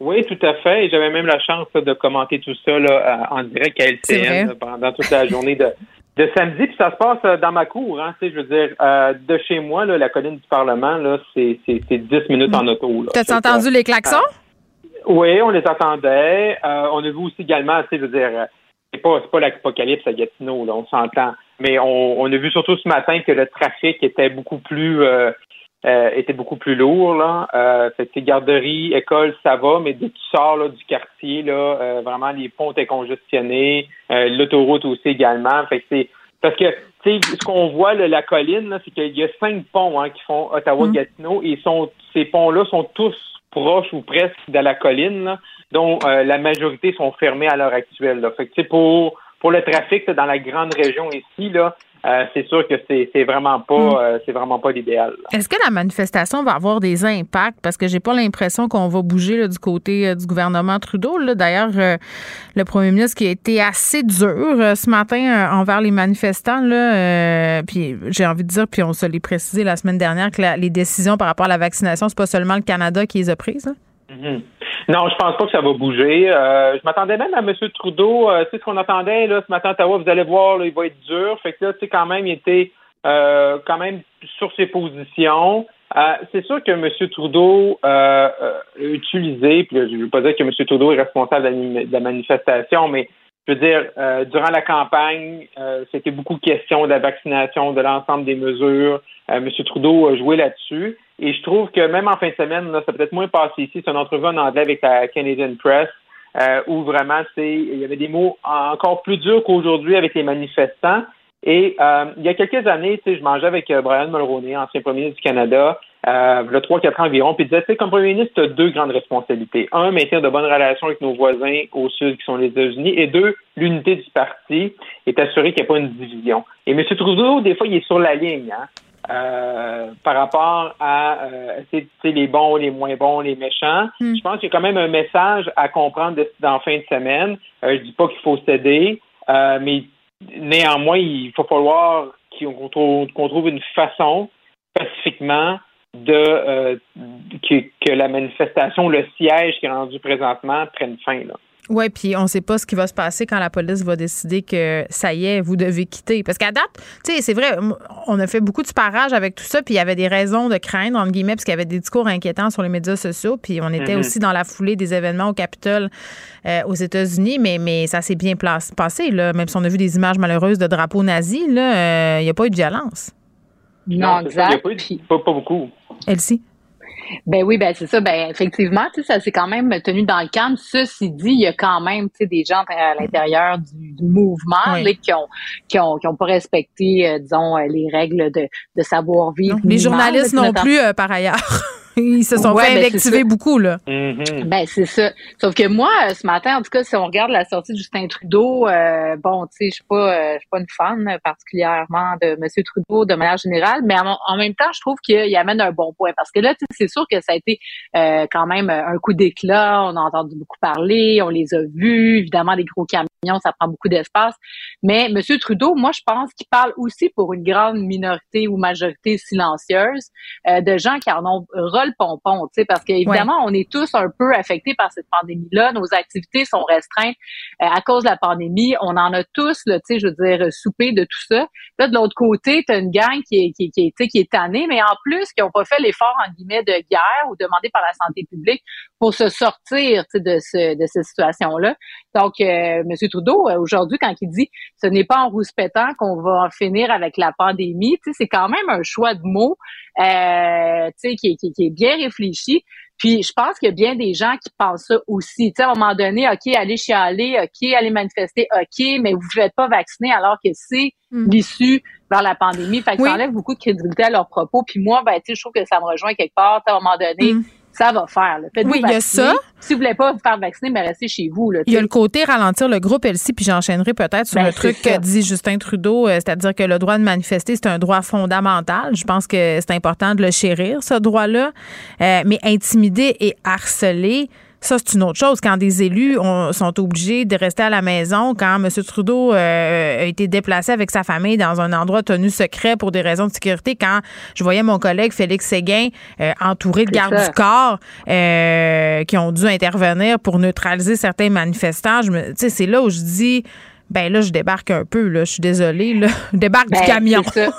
Puis Justin Trudeau, tu sais, a choisi, tu sais, des phrases chocs aussi, tu sais. Hmm. Euh, on, ne sera, on ne sera pas intimidé par ceux qui lancent des injures aux travailleurs des petites entreprises et qui volent la nourriture des sans-abri. Nous n'allons pas céder devant ceux qui brandissent des drapeaux racistes. Nous n'allons pas céder devant ceux qui font du vandalisme ou qui déshonorent nos anciens combattants. Hmm. Tu sais, donc, il a vraiment choisi son camp. Puis effectivement, ben lui, ça a fonctionné pendant les élections. Puis ça rejoint la grande majorité de la population. Puis, euh, qu'est-ce qui va ressortir de ça? Marc-André a raison de dire que c'est sûr que si on on isole ces gens-là, ils vont pas arrêter, tu sais, non plus. Fait que, c'est sûr qu'il faut garder un, un dialogue, mais est-ce qu'un dialogue est réellement possible? Ça, c'est l'autre chose. Tu sais, à un moment donné, euh, tu sais, les, les, les- ceux, ceux qui sont à la base de cette manifestation-là demandent pratiquement un renversement du gouvernement. Tu sais, ben non, ça se passera pas. Là. On Ben, c'est ça. C'est- c'est- c'est- C'est là où les manifestants, on est parti de, euh, on est parti des camionneurs, et, et sais, il n'y aurait pas avoir un débat sur les camionneurs à la frontière, puis tu sais, bon, le gouvernement a dit non, mais tu sais, là-dessus, il y aurait peut-être pu avoir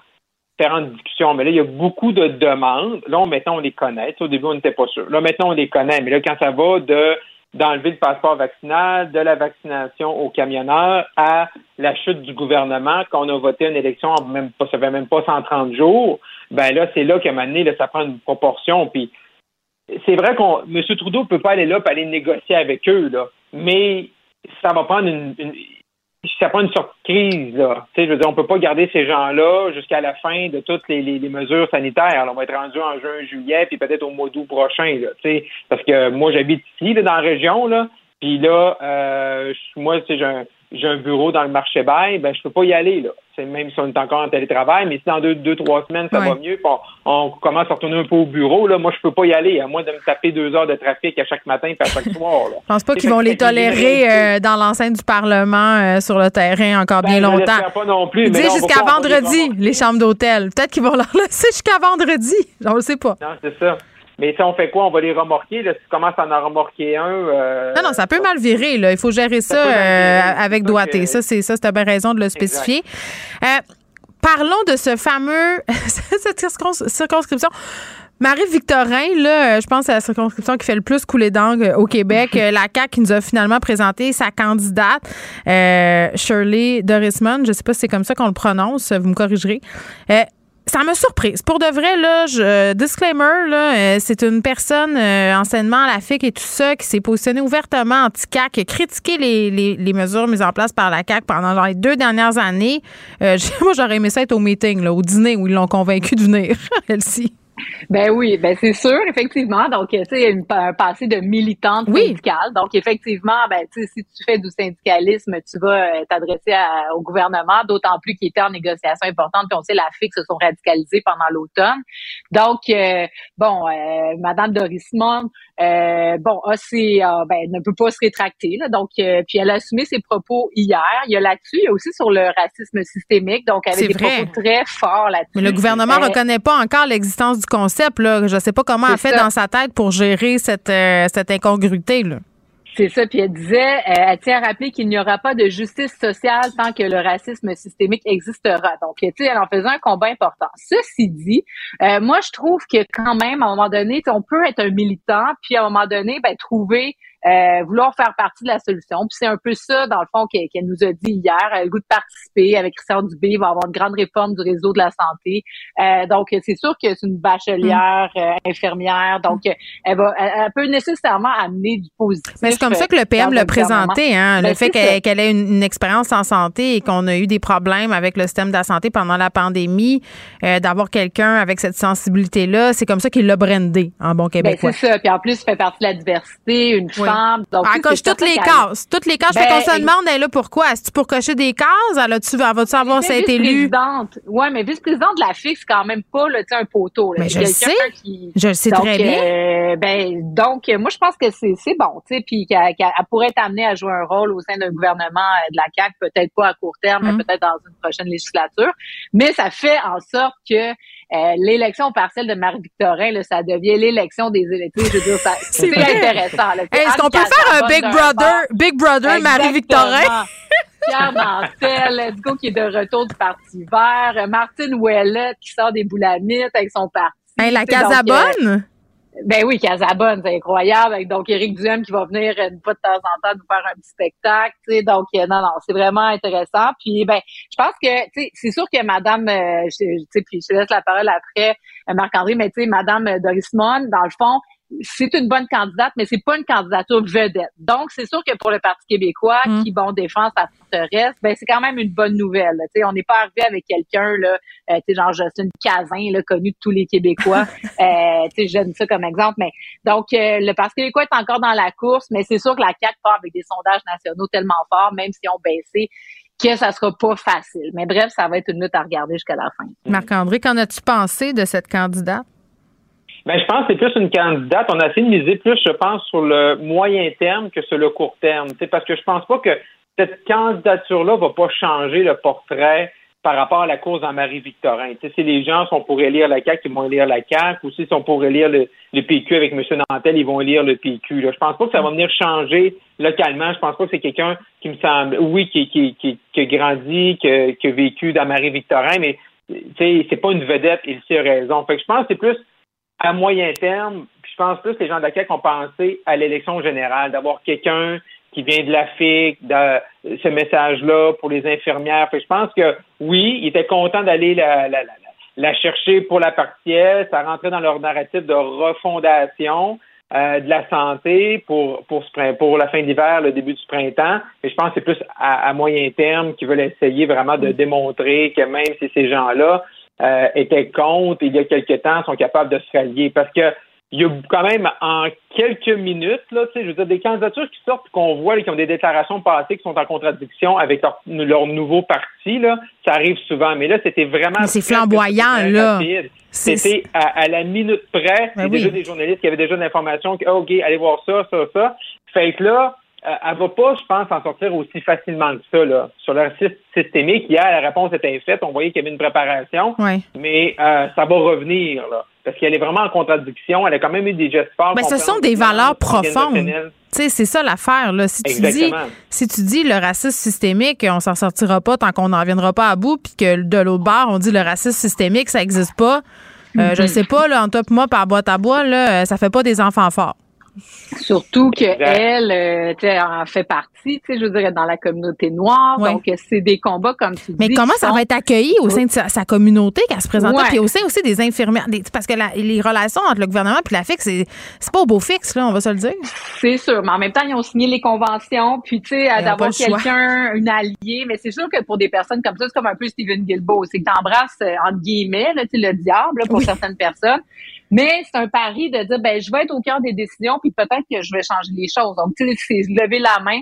Donc, ben il y a moyen de le faire, mais c'est sûr qu'elle va être prise euh, avec, euh, avec, avec sa base. tu sais, donc, les gens qui, qui croyaient que, bon, racisme systémique, c'est important pour elle, qui vont lui tourner le dos. Mais elle va aller chercher d'autres personnes, puis ça, ça ramène vers le dialogue, puis peut-être quelque chose de mm. constructif pour euh, faire avancer la CAQ sur les dossiers d'immigration, puis de d'inclusion, puis peut-être de racisme systémique. mais, si t'es Pierre Nantel, là, hier après-midi, tu fais comme un soupir de soulagement. T'es pas gagné pour lui, mais il y a encore une chance. C'est ça l'affaire. Il n'aurait pas arrivé avec un gros nom, puis là, on aurait dit, oui, la CAQ, son favori, puis là, c'est fini. Là, on dit, oui, ben, c'est sûr, on regarde l'ensemble des sondages.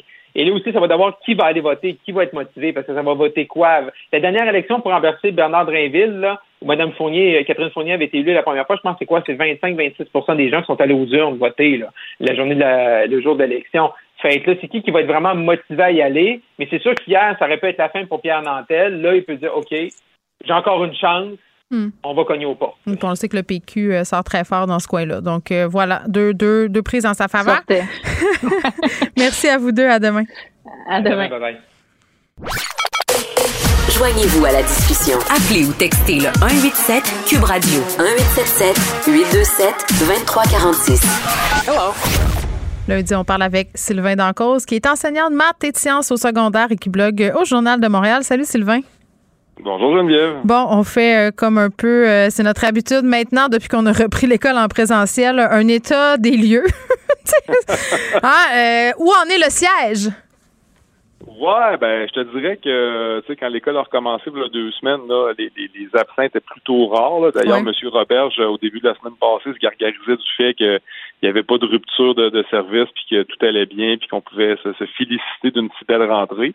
Mais je pense que c'était prévisible de, de, de, savoir que pendant la semaine, l'école allait se multiplier. Puis moi, j'avais aussi annoncé dans un billet de blog la semaine passée qu'on aurait probablement une grosse semaine cette semaine. Mm-hmm. Euh, tu vois, là, je suis en classe euh, présentement. J'ai 20 euh, j'ai 20 élèves devant moi. Habituellement, j'ai une classe de 30. fait que j'ai quand même 10 absents. Euh, sur les 10, j'en ai 9 qui sont COVID positifs. Là. Donc, euh, ça te donne une idée. Euh, c'est presque le tiers de la classe. Donc, c'est, je pense qu'on va être dans un pic, peut-être pas longtemps, mais ça va durer peut-être une semaine ou deux, puis ça va probablement redescendre. Mais présentement, ça chauffe un peu plus du côté de la transmission. Donc, dis-moi, Sylvain, tu as 20 élèves devant toi, tu en as d'autres qui sont à distance? Tu fais l'école bipartite? Non, ben moi dans, dans ce local-là, il n'y a pas de bimodal qui se fait. Euh, je peux, c'est dans le fond, ça, ça m'appartient. Je peux euh, me, me, loguer en bon français sur euh, Google Classroom, là, un meet, partir un meet avec mes élèves si je veux. Je peux aussi bon faire du de l'extra horaire le midi ou euh, en, pédagogique, on avait une pédagogique la semaine passée, ou faire du rattrapage quand ces jeunes-là vont venir le midi. Hmm. Euh, fait que c'est à, notre discrétion, mais non, j'ai pas de système euh, bimodal officiel dans ma classe. Mais c'est parce que les répercussions de ces absences-là, quand, quand on a 10 élèves absents dans un groupe, à un moment donné, il va y avoir une différence dans les acquis, là, ça a un impact. Ouais, ben c'est sûr que ce qui va peut-être nous aider un peu, contrairement à ce qui s'est passé l'an dernier ou, même cet automne, c'est mm. que là, les absences, c'est cinq jours à compter de la date où est-ce que tu es, positif. Fait que cinq jours, ça va quand même assez vite, je te dirais. Mm. Euh, J'en ai quelques-uns qui sont de retour cette semaine, qui étaient absents la semaine passée. Euh, c'est plus le roulement qui, qui, est plus difficile à suivre, je te dirais, là, mais pour ce qui est de l'absence, c'est pas des absences prolongées. Euh, le cinq jours, je pense, vient nous aider là, par rapport à ça. OK. Puis les fameux bris de service? Ben, tu sais, les bris de service, encore une fois, ça me faisait rire. la semaine passée, encore une fois, euh, Jean-François Roberge qui me disait que, que tout allait bien, qu'il n'y avait pas de bris de service, qu'il n'y avait pas Fallait pas dire le mot délestage, hein? Tu t'en rappelles? Fallait pas le dire, le mot D. No. c'est ça, ouais, c'est ça. C'est le, mot qu'il ne faut pas prononcer. C'est ça. Euh, ben, tu sais, quand parles avec des TES, puis que les TES te disent, euh, tu sais, Sylvain, euh, moi j'étais dans une classe euh, cette semaine pour faire de la surveillance, j'ai pas pu gérer des cas d'élèves en crise, j'ai pas pu donner du soutien à certains élèves. Quand tu parles avec un orthopédagogue qui te dit, ben, j'ai éliminé certains suivis pour aller faire de la suppléance. Quand tu parles avec des enseignants ressources, des enseignants qui viennent mm. donner un appui pédagogique en classe, qui peuvent pas y aller parce qu'ils font de la suppléance. Fait que le retard, il n'est pas juste académique, là, c'est tous les services aux élèves qui sont compromis, si on veut. Ouais, mais je pense que ça, tu sais, oui, de garder les élèves en classe, c'est une chose, mais tu sais, quand tu regardes, tu fais le tour des, du personnel de soutien, du personnel professionnel. Il y a beaucoup de gens là-dedans qui travaillent à la réussite des élèves, puis qui travaillent aussi euh, au mieux vivre de certains élèves qui, qui, vivent des difficultés pas juste scolaires, mais aussi personnelles.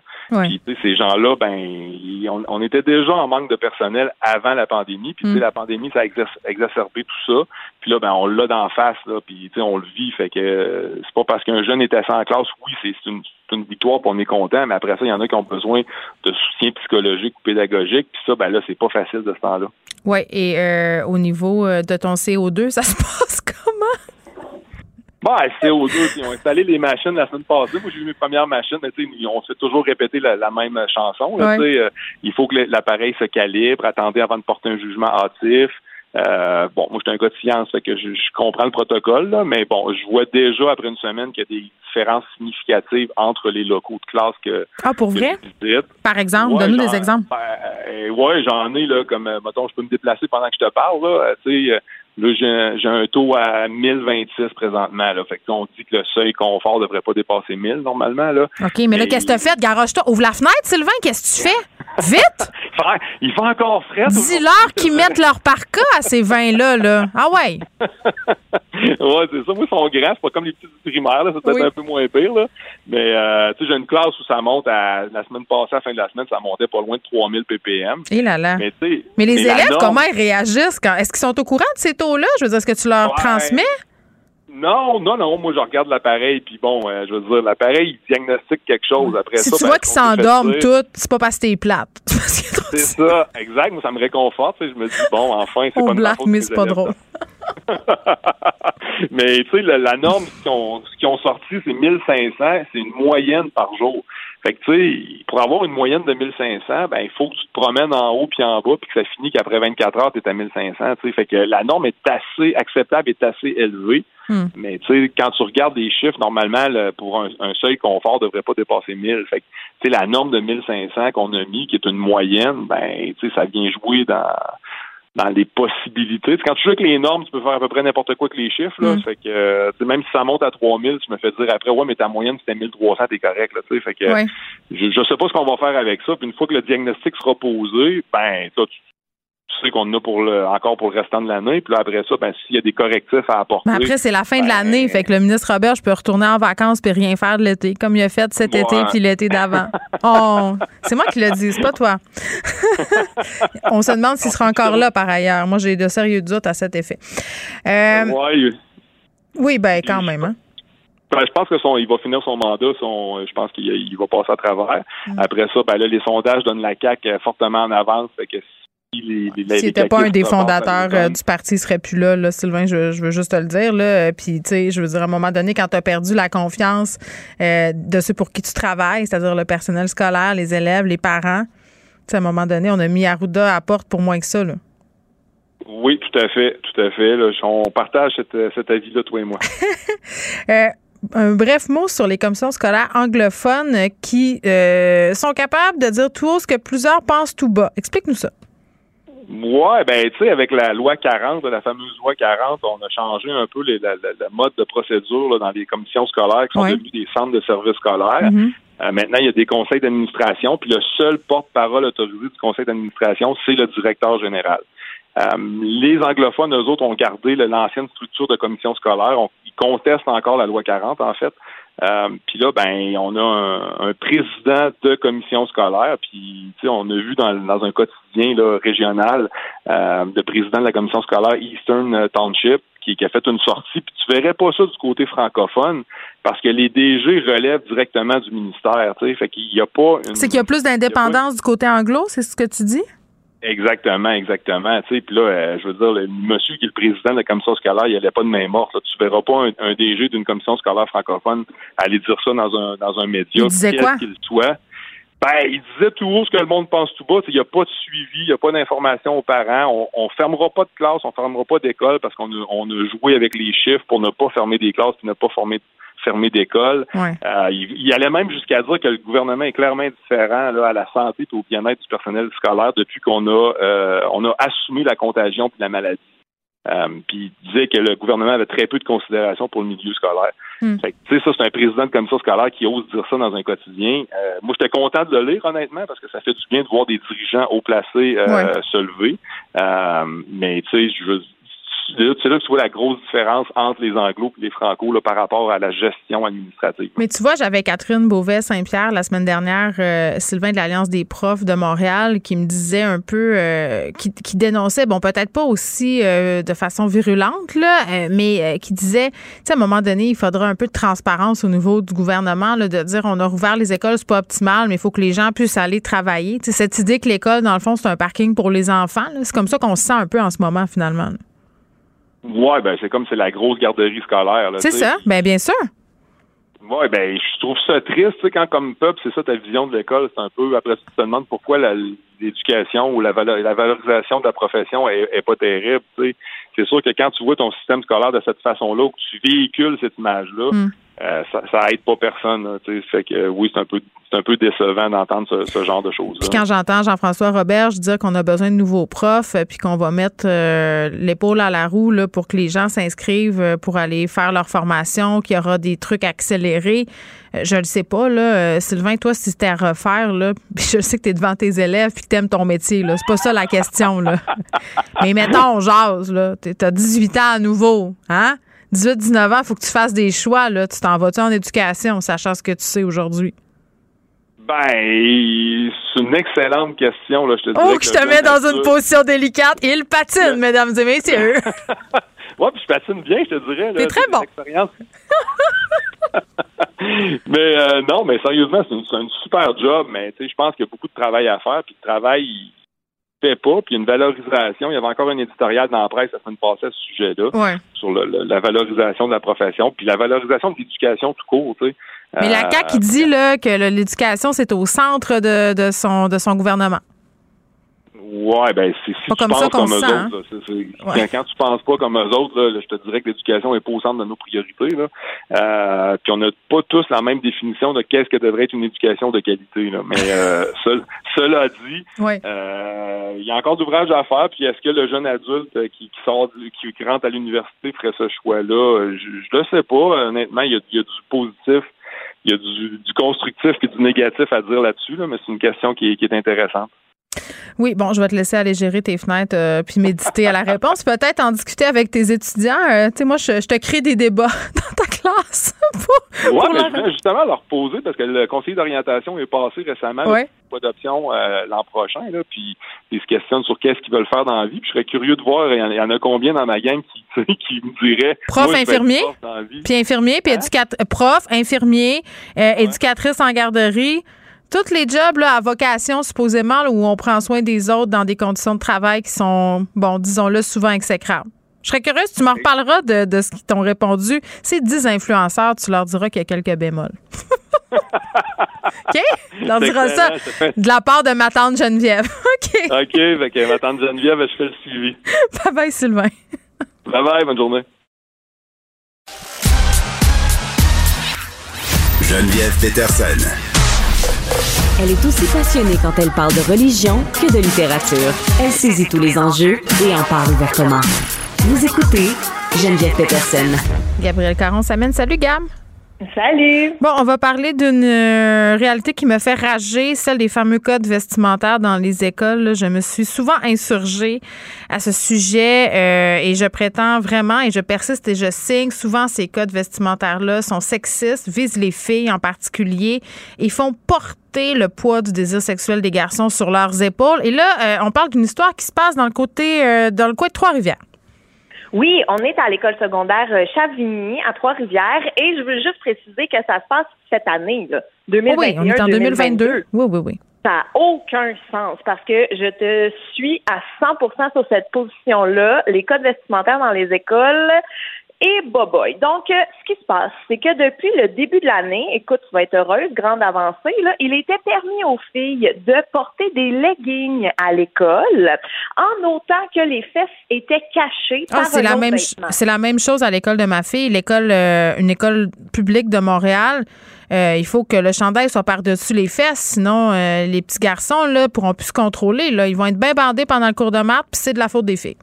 Exactement. Et là, euh, on, il y a bon ce règlement-là, mais la direction a changé d'idée en se disant qu'elle trouvait que les filles en fait ne respectaient pas assez la consigne du chandail par-dessus les faux Donc, elle est revenue sur sa décision et maintenant le legging peut seulement être porté sous l'uniforme. Donc, par hmm. exemple, tu portes une jupe, tu peux mettre un legging. Ben écoute, c'est quand même une grande liberté. Ben écoute, et là tu comprends bien qu'il y a des élèves qui ne sont pas contentes de ce règlement et elles ont organisé une manifestation devant l'école et moi j'ai goût de dire bravo là, de tenir euh, de tenir votre Mais c'est poche, c'est comme c'est pas c'est pas poche de faire une manifestation mais de devoir en faire une et tu sais il s'est passé toutes sortes de choses aussi du côté de l'école Robert Gravel à Montréal et c'est seulement quand les médias s'en sont mêlés que au niveau des directions d'école, on a pris des décisions. Tu sais puis même les comités, les parents ont leur mot à dire. Là. Euh, gars, moi, c'est ce que j'ai envie de, dire aujourd'hui. Là. Euh, appelez à l'école de vos enfants s'il y a un code vestimentaire que vous jugez sexiste et dites que vous êtes contre ça. Comme ça, les comités d'établissement n'ont pas le choix. Il faut qu'ils écoutent les parents. Je veux dire, à un moment donné, moi, ma fille était au primaire, regarde. Elle est en sixième année. OK? Euh, puis elle n'avait pas le droit de porter une camisole avec des bretelles spaghetti. C'était le cas eh aussi quand elle était en première année. Et on est en train de sexualiser des corps qui sont même pas pubères. Je veux dire, le problème, c'est le regard que les gens portent sur ces corps-là. C'est pas les enfants, là. Ça va pas bien. Non, non, non.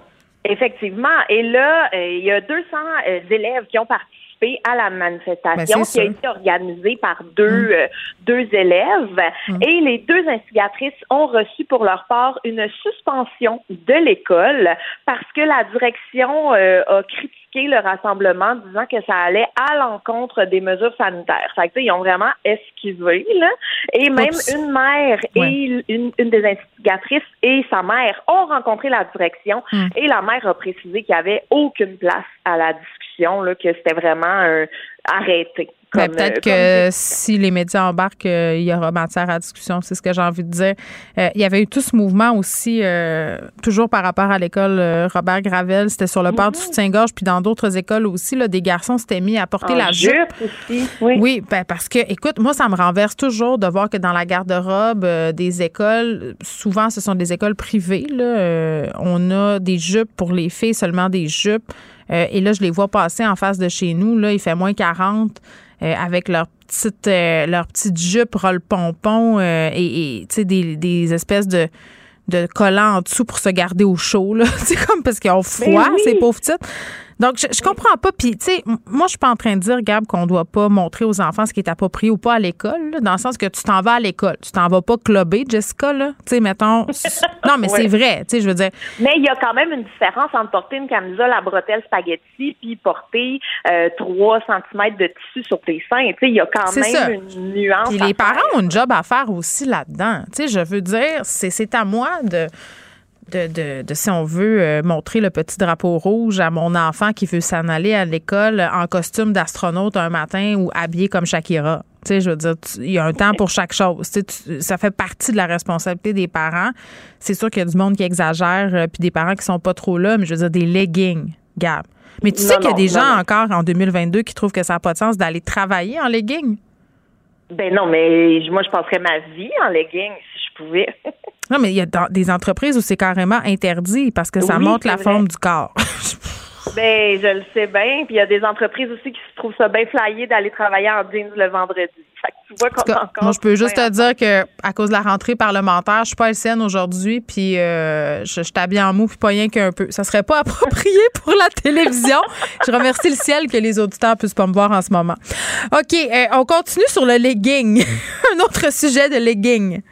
Écoute, c'est une mathématique legging aujourd'hui. Ben oui. Tu as peut-être vu passer euh, une publicité là, qui roule vraiment beaucoup sur les réseaux sociaux. C'est des leggings euh, qui sont comme doublés là, en genre de doudoune, euh, de, de, de pe- peluche. Ah, j'ai failli veut. les acheter, mais j'avais peur d'avoir chaud. Eh, mais fais pas ça. Mais écoute, OK, regarde, je te dis, c'est une entreprise qui s'appelle Québec Vibe et ça dit là, que ces leggings-là sont fabriqués dans une usine à Grimby, que la livraison est gratuite, c'est remboursable, c'est en solde, de rupture de stock bientôt, on réinvestit, on fait développer des entreprises québécoises, on beurre vraiment épais sur le local et fait ici. Mais il y a une pogne, évidemment. Si tu avais acheté ces fameux leggings-là, Geneviève, Mhm. je te le dis tout de suite, tu te serais fait avoir. Pour vrai? Oui, parce que c'est pas pantoute local, ça vient de Chine. Et euh, oui, et les grandeurs ont pas de sens. On nous promet de la qualité, c'est confortable pour tous les corps, blablabla. Et semblerait, là, dans les commentaires que j'ai lus, que le extra large pourrait à peine habiller une fillette de 8 ans. Ah, mais écoute, moi, ça m'est déjà arrivé. Ça, par exemple, là, euh, si on sort de ce sujet euh, legging, là, euh, Oui. c'est vrai, hein, ça prétendait être fait à Granby. là. C'était même de l'ultra Oui. local, là, j'ai envie de te dire. Là. Euh, mais ce l'est pas, là, on le répète, c'est fait en Chine. Mais, mais moi, j'ai déjà commandé des vêtements sur des, des sites où ça avait l'air parfaitement correct là, et tout ça. Puis à un moment donné, tu te rends compte que ces compagnies-là, puis beaucoup font leur pub sur Instagram, euh, dans le fond, c'est la même compagnie. Ils ont plusieurs Oui. comptes là, avec différents noms, puis selon qui t'es, ils vont t'approcher avec différents comptes pour que tu te sentes, si on veut, interpellé ou pas. Là, tu comprends? Ils nous profilent assez bien sur les médias sociaux. Euh, puis, puis je m'étais fait pogner une fois. J'ai commandé un morceau de linge euh, de cette compagnie-là. Écoute, j'étais même pas capable de rentrer mon bras. C'était justement une paire de leggings, pour vrai. C'était des leggings avec des barres, un peu comme des, des bas de sport, là, mais en leggings, Oui. super beau. J'étais même pas capable de rentrer mon bras dans la, dans la jambe du legging. Ben là. Je te jure, je te jure. Je les ai donnés à ma fille. À- Je les ai donnés à ma fille qui avait comme, je sais pas, moi, 10 ans à l'époque, mais t'avais même pas capable d'y mettre. Puis C'était des, des médiums pour madame, là. Je veux dire, Ben, c'était pas. ouais. Mais c'est ça. Fait qu'ils misent vraiment sur. Tu sais, ils viennent te chercher au cœur, là, en disant que c'est local, t'encourages ici. Ben oui. Puis en plus, dans tout ça, peux même pas te faire rembourser ou récupérer ton Ah, argent. bien, c'est la croix et la bannière, là. Tu réussiras jamais à parler à quelqu'un, oublie ça, là. Ben non plus parce que il ben, y a pas de service à la clientèle. Puis les leggings sont vendus en solde et c'est juste les artistes à prix courant qui sont remboursables. Ah ouais. Mais c'est aussi, il faut que tu les renvoies en Chine, hein, c'est quand même un petit peu complexe. fait que là, il y a les frais d'expédition jusqu'en Chine qui sont pas euh, couverts non plus. Puis tous tout, les commentaires négatifs sont automatiquement effacés sur les différentes pages. Non, mais c'est fou, là. Euh, puis en plus, je cette, cette, cette page-là qui est frauduleuse utilise l'adresse d'une vraie entreprise de Granby. Là. Donc, c'est de la fraude. Tu sais, c'est même plus. Oui, oui, oui. C'est un espace de coworking qui est situé à Granby, puis eux utilisent cette adresse-là. Puis quand tu commences à creuser, ben tu vois, mettons par exemple au registraire des entreprises, mm. aucune compagnie du nom de Québec Vibe existe. Quand tu fais ton paiement par PayPal, au lieu de s'en aller au nom de la compagnie, ça s'en va à un monsieur. Euh, tu sais, c'est tous des petits indices là, qui montrent que et c'est peut-être plus proche que ce qu'on pourrait penser. Et là, on encourage les gens à porter plainte à l'Office de la protection du consommateur. Parce que même si plein de gens sont tombés ben, dans le panneau, ils ont juste reçu sept plaintes officielles sur Québec Vibe. Ben c'est parce que, tu sais, Gab, ces affaires-là, c'est basé beaucoup sur notre lâcheté. Hein? Euh, ça ne tente pas de perdre du mm. temps à se plaindre et tout ça. Donc, tu sais, pour le, nombre de personnes flouées, il y en a très peu qui vont pousser, si on veut, euh, les représailles jusqu'au bout, c'est-à-dire de faire des plaintes à, la protection du consommateur. Mais est-ce que, mais PayPal, quand même, quand tu reçois quelque chose qui est si on veut, euh, pas ce qui a été annoncé, puis c'est le cas ici, il y a des recours quand même avec cette plateforme-là. Là.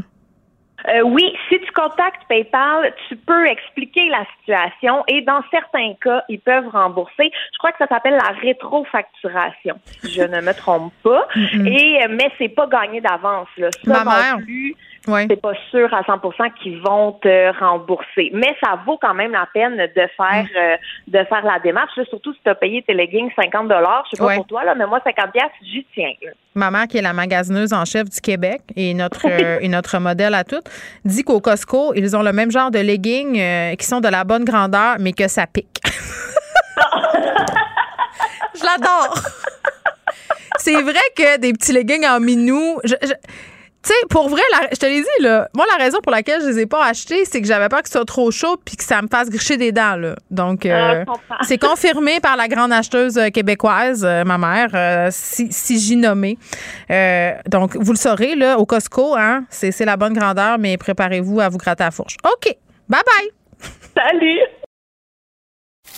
Ne vous laissez pas berner par ces prises de position saisissantes. Geneviève Peterson est aussi une grande sensible. Vous écoutez Geneviève Peterson. Une semaine avant la réouverture des salles de spectacle. On s'en peut plus, c'est ce que j'ai envie de dire. Euh, euh, mais là, on aura droit ce soir euh, à une prestation des comédiens qui se réunissent sur une scène pour la 40e soirée théâtre. Janine Suto, Mireille Desglun, Christian Bégin, Claude Préjean et Marie-Hélène Thibault qui vont interpréter plusieurs textes qui touchent à la facette de l'amour. Mireille Desglun est là. Bonjour, Madame Desglun. Bonjour Geneviève. Bon, cette soirée qui s'intitule euh, Les rendez-vous amoureux, j'ai envie de dire qu'à une semaine de la rouverture des théâtres, euh, ça va faire le plus grand bien parce que ça va être web diffusé là, ce soir à 19h30. Oui, absolument. Euh, ça va être une seule fois, virtuellement. Hmm. On espérait évidemment avant Noël qu'on puisse avoir du public, mais là, on ne le fait que virtuellement. Donc, exactement, à 7h30, euh, évidemment, c'est une soirée bénéfice, vous l'avez dit, le 40e anniversaire de la soirée Janine Tuto. Donc, il faut que les gens se procurent euh, un billet, des billets. Euh, il y a toutes sortes de, de, de comment dirais-je, de forfaits, si je peux dire. Donc, il faut aller sur le site de l'AMDI, Association de Montréal pour la déficience intellectuelle. Et à ce moment-là, on peut se procurer des billets. Ou sinon, moi, ce que je trouve encore plus simple, c'est de faire soirée théâtre Janine Tuto 2022 alors ça, vous allez, euh, vous allez trouver tout ce qu'il vous faut. Bon, euh, maintenant que ça c'est dit, parlons de, de l'AMDI. Qu'est-ce qu'ils font euh, là-bas à cette association? Alors, l'Association de Montréal pour la déficience intellectuelle a été fondée il y a très longtemps par des parents, il y a 85 mm. ans, par des parents qui déjà à l'époque se disaient on a un enfant ayant une déficience intellectuelle ou un enfant trisomique. À l'époque, on ne parlait pas encore du spectre de l'autisme. Qu'est-ce qu'on peut faire pour que nos enfants soient intégrés à la société? Donc, petit à petit, ils ont essayé justement de faire une place aux personnes ayant une déficience intellectuelle. L'AMDI, ce qu'elle fait, hmm. c'est vraiment un centre de ressources euh, extraordinaire, d'abord pour des parents qui apprennent à l'hôpital, mettons, que leur enfant, évidemment, ce qu'il y a de plus visible, c'est la trisomie 21. Et un peu plus tard, bon, c'est la déficience intellectuelle quand on voit que l'enfant éprouve des difficultés. Et l'AMDI est un centre, donc, de ressources. On peut euh, répondre aux questions des parents, à, leurs inquiétudes. En plus, c'est aussi une association où, euh, quand les enfants grandissent, il y a des camps de vacances, il y a moyen de trouver du répit pour les parents. Euh, il y a toute une vie associative avec la MDI. Euh, il y a des euh, comment des associations justement avec des associations sportives et communautaires. Donc il y a énormément de d'activités que propose l'AMDI et des activités oui communautaires, mais aussi des ateliers spéciaux. Par exemple, quand les enfants grandissent, il y a des ateliers bon sur le deuil il y a des ateliers de comment gérer un budget, il y a des ateliers pour essayer le plus possible de rendre autonomes ces personnes qui ont une, déficience. Ben parce que c'est l'une des préoccupations qu'ils ont, je crois, ces parents-là, euh, Madame Desglin, euh, quand ils atteignent la majorité, une certaine indépendance, ces parents-là vieillissent aussi et là, ils se demandent qu'est-ce qui va se passer finalement avec leur enfant. Absolument. Puis ça, c'est un gros problème. Moi, je l'ai vécu avec ma mère. Je veux dire, ah ma mère, euh, euh, ma, sœur est décédée, euh, elle avait 52 ans, puis ma mère en avait 90 là. Donc euh, mm. j'ai toujours dit que ma mère avait vécu aussi vieille parce qu'elle ne voulait pas que ma sœur lui survive, si on veut. Ah. Donc c'est un, oui, c'est un gros gros problème et tous les parents vous le diront. Et là, c'est pour ça aussi avec les sous que la, la soirée Janine Suto va faire, on va créer un fonds l'AMDI avec le groupe des chaînes pour justement réfléchir à créer des lieux, peut-être pas indépendants, mais peut-être se joindre, par exemple, avec un RPA ou avec pour euh, avoir un, lieu où les parents vieillissants pourraient vivre avec leurs jeunes adultes ou adultes ayant une déficience intellectuelle. Donc, il y a des choses, il y a des ponts à construire aussi avec les gens plus âgés, je pense. Nous pensons. Oui, et qu'est-ce qui nous attend ce soir justement avec euh, ce rendez-vous amoureux? Alors, les rendez-vous amoureux, on va faire, euh, comme vous l'avez dit, nous sommes quatre, Christian Bégin, Marie-Hélène Thibault, Claude Tréjean, le pianiste Alain Lecomte, qui est formidable, qui nous accompagne, et Martin Lavigne, qui nous a mis en scène. En fait, ce sont des lectures. Nous avons le texte en main, mais ce sont des lectures animées, c'est-à-dire qu'on n'est pas derrière un lutrin à lire. Euh, c'est pas une italienne, là. C'est pas ça qui se passe. Non, non. non. Donc il y a, y, y a, un mouvement, il y a et c'est euh, et on a la chance d'avoir deux chanteurs formidables, Claude Préjean et Claude Préjean et Christian, donc ils vont chanter aussi. Et comme je disais, le pianiste est très important parce qu'il il crée une atmosphère. Admettons qu'on fasse un, un Evelyne de la Chenelière, un texte magnifique, Henri et Margot. Ben lui, il accompagne au fil du moment où se déroule la scène, mm. quelle est l'atmosphère, et, et ça, ça, amène vraiment quelque chose de, particulier. C'est un acteur autant que nous. Hmm. Ben, ben, ce que je comprends. Ben, ben, ben, oui, puis ce que je comprends, euh, Madame Desglun, c'est que bon, on a plusieurs textes. On, va donc explorer plusieurs facettes de l'amour, là. Absolument, oui. Et puis ça va être euh, des choses très, très différentes, comme de la Commedia dell'arte avec euh, Carlo Goldoni, hmm. avec Marie Laberge, où euh, c'était hier à, à Lens-Agile. C'est quelque chose de, de, de, dramatique du terroir, mais formidable aussi.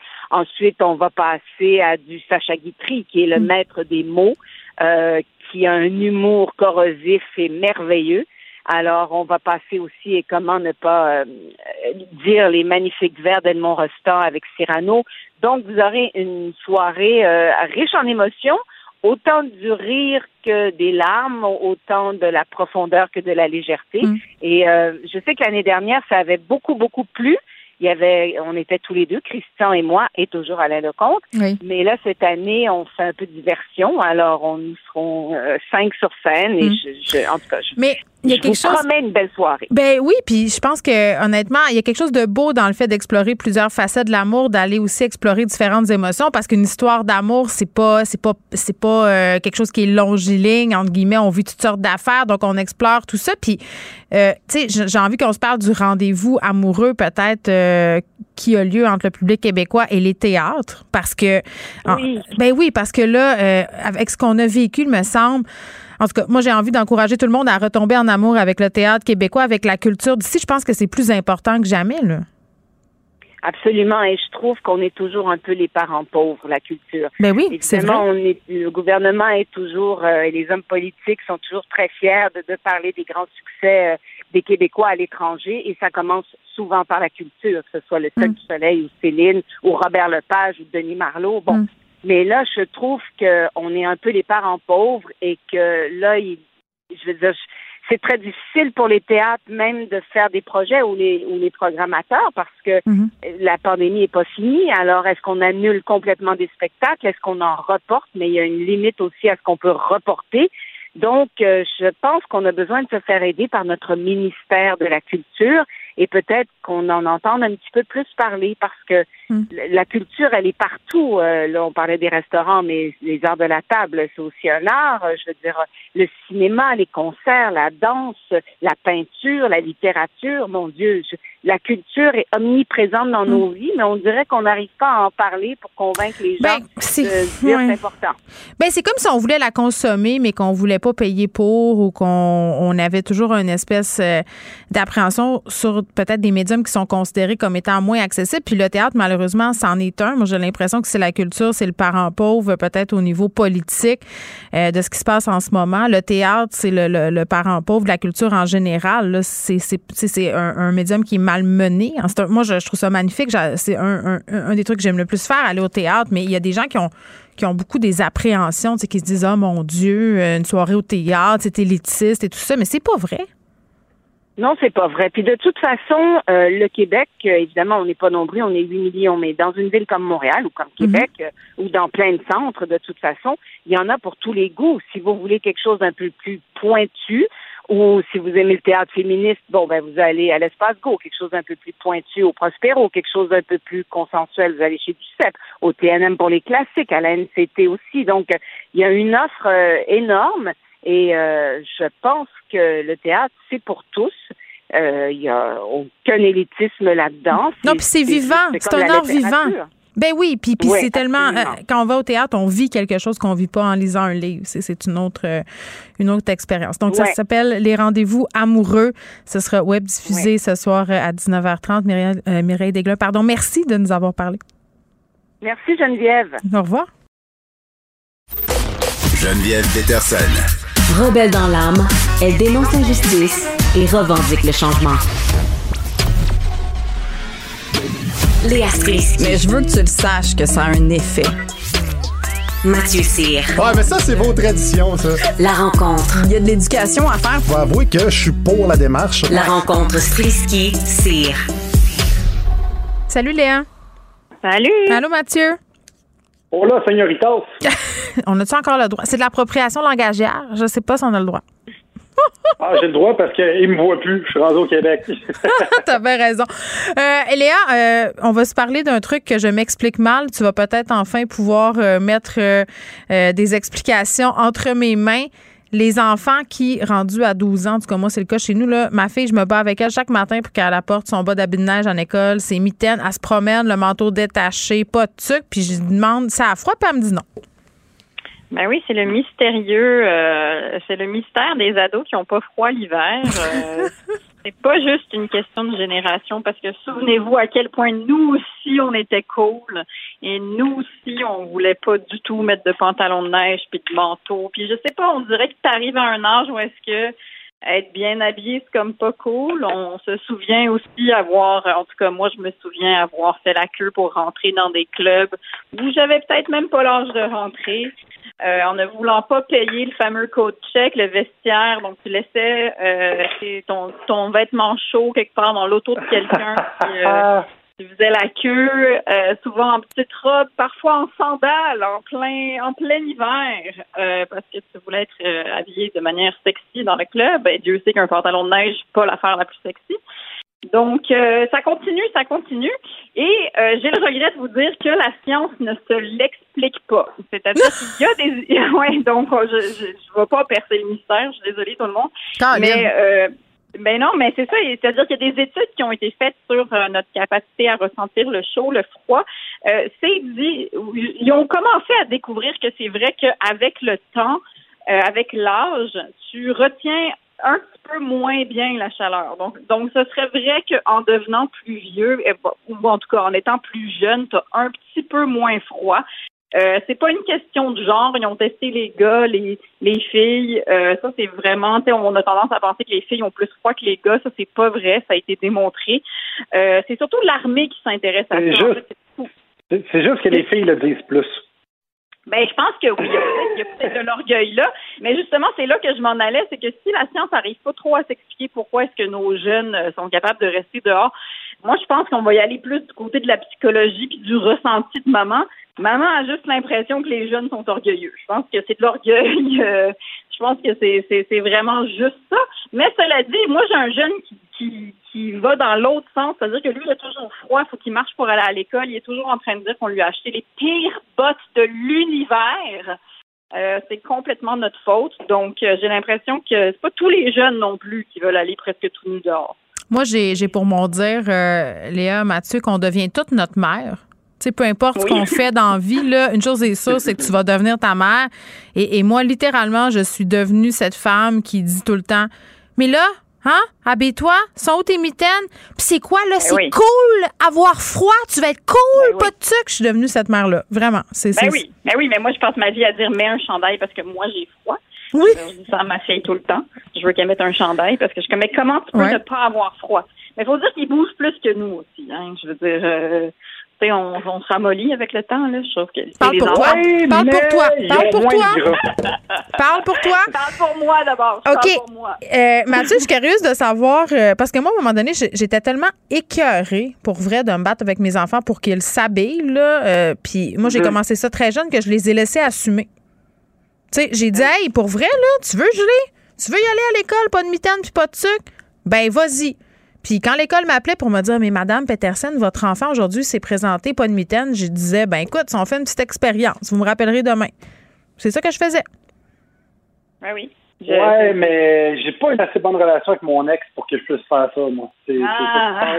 Ah, tu vas passer pour un mauvais père? Exactement, exactement. Mais j'ai, euh, tu sais, moi ce que je trouve bizarre, c'est qu'on a, euh, oui, on, on a, on a une espèce de phase dans la vie où est-ce qu'on veut dire qu'on n'a pas froid. Puis après ça, ce qui est drôle, c'est que tu arrives à l'été, puis là tu portes une tuque. Moi je me rappelle, je portais une tuque en été, je faisais du skate, je faisais plus 34, je suais ma vie. J'étais en t-shirt, pas en short, mais j'avais ma tuque parce que sinon j'étais pas cool. Puis quand tu arrives à l'hiver, ben, tu l'enlèves. Puis l'autre question que je me posais, c'est peut-être que, en tout cas, les, les, les ados, oui, ils ont moins de résistance, ils n'ont pas moins de résistance qu'au que, que nous. Par contre, les enfants, oui. Je sais pas, je me souviens, mais tu sais, quand le- une piscine à 59, 60 degrés, là, tu verras pas un adulte là-dedans, mais tu vas voir 18 enfants se baigner comme si de rien n'était. Mais ils ont toutes les lèvres bleues. Oui, les lèvres bleues, c'est tellement mignon. Ils grelottent, ils ont les lèvres bleues. Je dis, J'ai vraiment pas froid, maman, je veux y retourner. Ouais. mais, mais je pense qu'ils ont plus de résistance que nous au froid quand ils sont jeunes. Puis peut-être que c'est juste par nostalgie qu'ils veulent garder ça pendant l'adolescence. On sait pas. Ben, je le sais pas, mais moi, je sais que je me sens très délivrée de l'époque où, justement, être cool, c'était un enjeu. Genre, Mais je trouve ça vraiment le fun d'être délivrée de ça. Dans le sens, je m'en sac maintenant d'avoir l'air cool ou pas. Il fait moins 40, je m'habille, je porte ce que je veux, puis ce que Ben les oui. autres pensent, je m'en- tamponne. Puis ça, c'est long avant d'en arriver là. Et pour vrai, c'est une telle délivrance. Mais j'essaye, mais j'essaye aussi d'abonder dans, dans le sens de mon de mon nouvel ado là, parce Ouais. que tu sais, je le savais qu'il voudrait pas mettre des pantalons de neige, puis il faut qu'il marche presque, euh, tu sais, il marche un bon 20 minutes, une demi-heure le matin pour aller à l'école. Fait que je le savais qu'il jamais j'allais réussir à y mettre des pantalons de neige. Fait que tu sais, on lui a acheté des combines, fait que comme ça. Je trouve que c'est plus facile à un moment donné de, de te souvenir c'était quoi être un ado, puis après d'aller un peu dans leur sens parce que j'ai fini de me battre, comme je vous ai dit. Je me Ben non, t'élèves des enfants rois, Léon, on le Ah, sait. T'habites sur le plateau Mont-Royal. Euh, OK. Trêve de plaisanterie, là, on s'en va dans un sujet un peu plus sérieux. Euh, C'est la Semaine nationale de prévention du suicide. Euh, Mathieu, puis tu voulais en parler un petit peu. Oui, euh, je vais en parler. Je n'amènerai pas des chiffres parce que euh, il y a plein de façons d'interpréter. Ben, ils sont partout aussi. Euh, ils sont partout aussi, exactement. Mais je vais avec euh, quelque chose qui peut sembler anodin, mais c'est l'indice de bonheur euh, qui est publié à chaque jour dans le journal. Puis c'est con, mais c'est des c'est quelque chose qui peut être très, très représentatif de ce qui se passe dans la tête des gens. Et malheureusement, ce qui se passe dans la tête, souvent, c'est là que ça reste pour ceux qui se suicident. Puis euh, la clé, c'est vraiment la communication. Tu sais, quand je j'ai voyagé beaucoup avec euh, l'émission que je tourne, puis je me suis rendu au, au Japon. euh, où il y a un taux de suicide incroyable Ouais. et il y a une communication vraiment déficiente, euh, où est-ce que tu peux pas parler, tout est une question d'honneur, d'orgueil. Les couples dans la rue de Tokyo, personne ne se donne la main, personne ne se donne le bec. Et si tu perds ta job là-bas, ben ça peut ça peut être un cas de suicide, non seulement parce que tu as des problèmes financiers qui viennent avec, mais aussi parce que tu as l'honneur que tu perds. Puis sais, c'est tellement même pour les filles, tu sais, euh, gars, filles, euh, des questions de couilles, puis questions d'honneur, puis de qu'est-ce que t'es dans la vie, quand tu perds ça, tu perds tout là-bas. Et je trouve qu'il y a un petit peu ça ici, surtout du, du côté des gars. C'est même de rien, dans une journée, une fille va dire 21 000 mots. Un gars, en moyenne, va en dire 7 000. Fait que je veux pas faire de lien de causalité là-dessus, mais je pense que la masculinité toxique fait en sorte qu'on parle pas assez, puis qu'on garde tout ça dans nous, puis c'est ça qui amène souvent à plus de suicides, chez les hommes euh, d'ailleurs que chez les femmes. Hey, moi, j'ai une question, euh, Mathieu, pour toi, là, sur les, les amitiés masculines. Euh, Tu sais, mettons, puis nous autres, c'est peut-être un peu trop intense, les filles, des fois, là, dans le sens que moi, je peux être deux heures avec mon ami à décortiquer un texto, là. Tu sais, qu'est-ce qu'il a voulu dire? Qu'est-ce que ça t'a fait? C'est-tu un pervers narcissique? Tu sais, mettons. Parce, que, le gars, il a envoyé un pouce dans les airs. Oh, c'est pas. Ouais, ça fait aller très loin, OK, l'exégèse euh, des textos. OK, pour vrai, c'est peut-être un peu too much.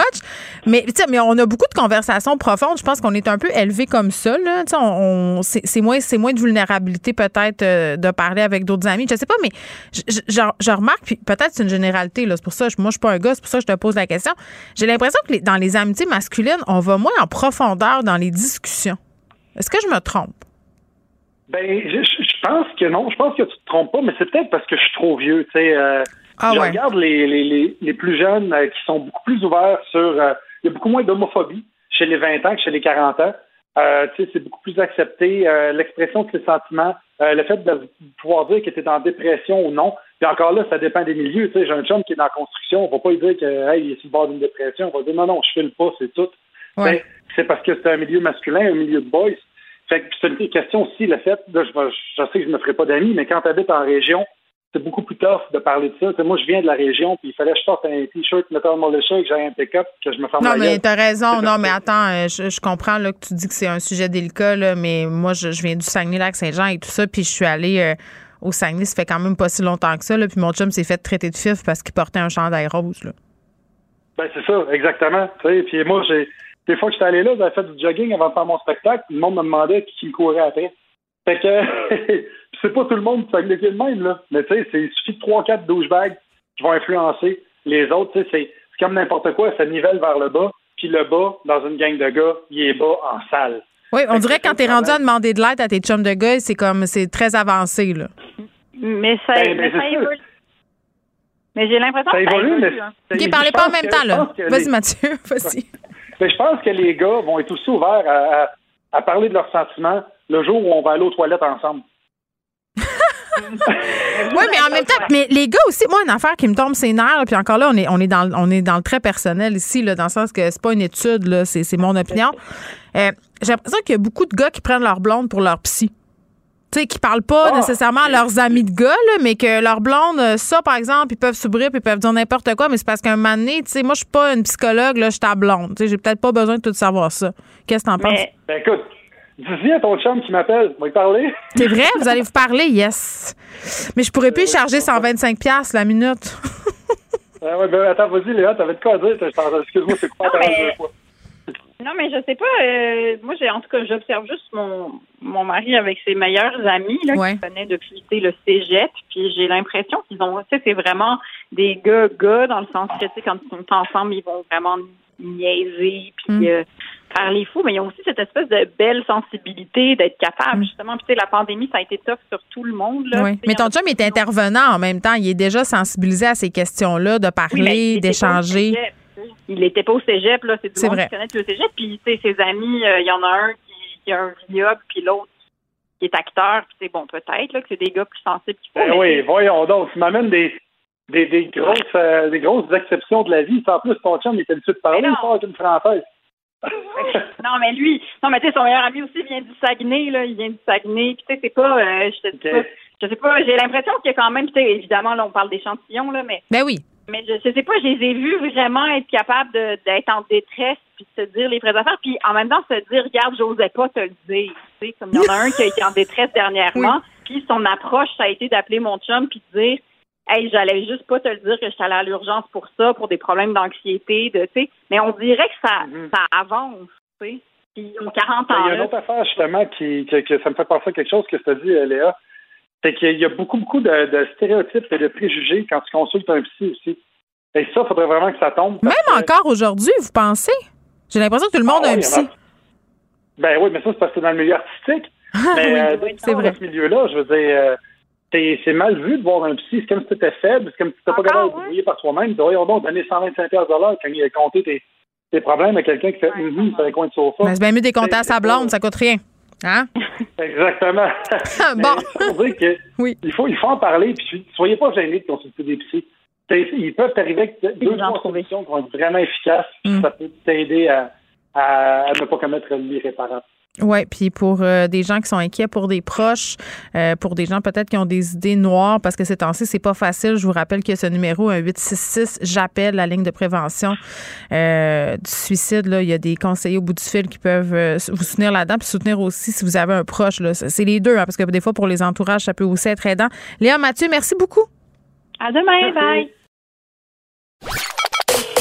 Joignez-vous à la discussion. Appelez ou textez le 187 Cube Radio 1877 827 2346. Hello. Culture et société. J'ai pour toi très loin une promenade sur un sable doux. Des milliers de pas, sans bruit, sans parade, on ne sait où. Ah, Anaïs, la voix doucereuse de Gilles Vigneault. Allô Geneviève, oui, Gilles Vigneault qui a pris une grande décision, communiqué de presse qui vient d'entrer, je te dirais, il y a une trentaine de minutes. Donc Gilles Vigneault euh, a décidé de suivre les pas de Neil Young, entre autres, et de Johnny Mitchell, les deux qui ont, euh, chanteurs canadiens, entre autres, hein, qui ont décidé de retirer leur musique de Spotify en lien notamment avec le fameux balado de Joe Rogan, écouté par plus de 11 millions euh, de fans, et ce, chaque mois, qui met de l'avant la désinformation en lien avec la pandémie, malgré le fait que euh, Spotify est sorti hier disant OK, on va ajouter des liens, on va s'arranger pour faire attention à ce qu'on dit dans les dans les euh, dans les balados en soi. Il y a quand même plusieurs autres artistes, des musiciens entre autres, on est avec Bruce Spring, euh, Bru- Bruce Spring, Bruce Springsteen. Bon, je vais finir par le dire. Meghan Markle aussi qui est sortie disant on va peut-être attendre avant de faire des balados avec Spotify. Mhm. Là, Gilles Vigneault. Euh, Il y a quelque chose de beau, je trouve, qui est Ouais. en train de se passer. Ben, c'est Jen- terrible, Anaïs. Les jeunes pourront plus écouter Jean du Pays sur Spotify. Ben, il y, y a un Cube Musique, imagine-toi, Geneviève. imagine- C'est c'est exactement ça, le Cube Musique qui a repris euh, la balle au bon ce matin. Je sais pas si tu as vu dans le journal. Non. Avec euh, une publicité disant Nous, on a la musique de Neil Young. Je trouve ça fantastique. Ben, c'est de la belle récupération, euh, C'est disons de ça la comme belle récupération, tu sais, puis on s'entend que Spotify, c'est pas ça souvent qui fait vivre nos Non, artistes, hein, c'est surtout parce qu'il y a une différence entre un artiste connu à l'international, une Rihanna, exemple, qui vient tout juste d'annoncer qu'elle est enceinte, et un artiste québécois qui, ben, souvent va faire moins d'argent avec Spotify, mais là, c'est beau. Là, c'est Gilles Vigneault, donc il y a sans doute d'autres artistes, moi, j'imagine, dans les Mais, prochaines mais c'est fou, prochains hein? jours. Ce que je trouve fantastique dans cette histoire-là, c'est que non seulement ils prennent cette décision-là, mais ça montre qu'il est encore très politisé et qu'on est politisé tout le temps. Tu sais, je veux dire, c'est extraordinaire. Il prend encore parti activement Ouais. à- à- au débat public. Moi, c'est ce que je trouve beau dans cette, dans cette histoire-là. Ben, puis ce qui est particulier, puis Benoît le soulignait ce matin, tu sais, il y a personne dans la jeune 20. OK, il y a James Blunt, j'avoue, qui est sorti ce- il y a peut-être en début de journée, là, vers 8-9 heures, disant qu'il lui aussi pensait retirer sa musique de, de Spotify. Mais tu sais, sinon, là, euh, il n'y a pas nécessairement de petite jeunesse là-dedans. Là, là, écoute, le Gilles Vigneault, euh, Neil Young, Johnny Mitchell, il y a quelque Mais c'est chose peut-être de des gens beau. qui ont les moyens de se passer de cette plateforme-là aussi. Ça, c'est sûr et certain. Ils sont pas dans la même position. Ça, c'est, ben, t'as raison, mais il y en a aussi des plus jeunes de ce monde, des Billie Eilish qui est sortie à Ah, je maintes reprises prônant le vaccin. Oui, oui, c'est ça. Il y en a des artistes plus jeunes, euh, Rodrigo, Olivia Rodrigo aussi, Mm. qui incitait tout le monde à la vaccination. Mais il y a quelque chose de particulier de, de voir justement que ce sont les artistes, oui, établis, mais plus âgés aussi qui, tu sais, on fait pas juste parler, on met ça de l'avant, on Mm. retire notre musique de Spotify euh, très fort, vraiment. Bon. Euh, parlant d'artistes plus âgés, les gens qui parlent des cheveux blancs de, Ah, de Céline. Dion. Ben moi non plus. OK. Là, il y a Céline, les cheveux blancs, ça fait le tour du monde. Ben On l'a vu dans le Journal de Montréal, notamment dans la TVA Nouvelle, ça, ça a été repris, là, les magazines disant voici ces images qui font peur. Franchement. Alors, non, mais c'est terrible. Là, on la décrit.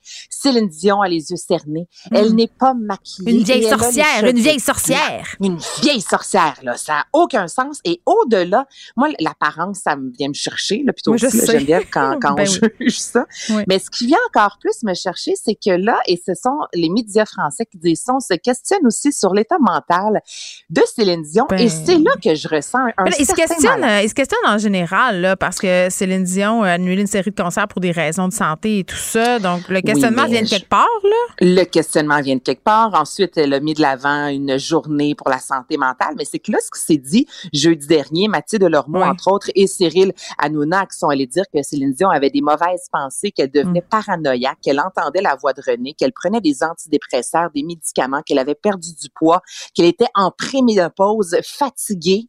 Euh, tu sais, mais la- moi, mais je me mais dis, la- la conduise au bûcher? mais Elle un peu à rien, cette femme-là? Taisez-vous exactement Valérie Lemercier qui ce matin en entrevue, écoute, elle a peut-être, excuse-moi de l'expression, mais des plugs dans le sens que moi je me dis Céline Dion ne prend pas la parole, Mm. son entourage immédiat non plus, mais Valérie Lemercier, Lemercier commençait ce matin en disant "Oh non, je sais Céline Dion n'a pas eu le temps encore de voir le film Aline. Écoute là, ça prend deux heures dans une vie si tu veux vraiment l'écouter." Mais elle dit ensuite j'ai eu des nouvelles, Euh, non, elle ne va pas bien, mais c'est pas grave. Oui, elle va revenir éventuellement. Mais pourquoi tu dis ça Elisabeth Reynaud qui est une euh, qui, qui a écrit plusieurs biographies non autorisées qui ont jamais été lues ou presque par Céline et encore sorti dans les médias disant que Céline Dion avait vécu plusieurs chocs et là que présentement sa santé mentale était douteuse et je- ça vient me chercher parce que là soudainement c'est comme si tous les médias français là Geneviève là, ils ont un accès euh, que personne d'autre a à Céline Dion et tout le monde sait comment elle va puis nous bon on est on est les niaiseux faut croire qui qui se dit ben ça Non, mais peut qu'elle laissez-la soit- tranquille. Laissez-la tranquille. Ah, moi là, je- sais, non, mais les cheveux blancs, c'est quelque chose. Mais là, après ça, on s'en va sur la santé mentale. Puis là, on est Non, mais même encore là, là, Céline, elle a l'âge qu'elle a. Euh, puis moi, c'est- un des trucs que j'ai toujours admiré d'elle, euh, son naturel, entre guillemets, là, le fait qu'elle mette pas de gants blancs, puis qu'elle est comme elle est, puis elle sait que des fois, ça fait jaser. Tu sais, son poids, à un moment donné, elle avait fait des sorties pour dire, regardez, moi, je m'aime de même, sacrément patience. Je paraphrase, bien entendu, là. Mais, mais qui on est? Moi, ça me fait capoter. La police du cheveu blanc, la police de la ride, la police de la face refaite, euh, la police de la prise de poids, de la perte de poids. De la Je- je- cerne. Non, mais je suis fatigante avec ça, mais crissez patience aux madames. Pour vrai, là, on peut-tu être comme on veut sans tout le temps être obligé de s'expliquer sur la place publique? Je veux dire, hein? J'en peux Hey, plus. puis j'en ai des cheveux blancs, Geneviève. Mais moi aussi, j'en ai. Voilà. Je- J'en ai, puis euh, qu'est-ce que tu veux que je te dise? C'est de même la vie. Anaïs Gertin-Lacroix, merci. merci à toute l'équipe de recherche. Merci à vous, les auditeurs. On va se retrouver demain à 13h. Cube Radio.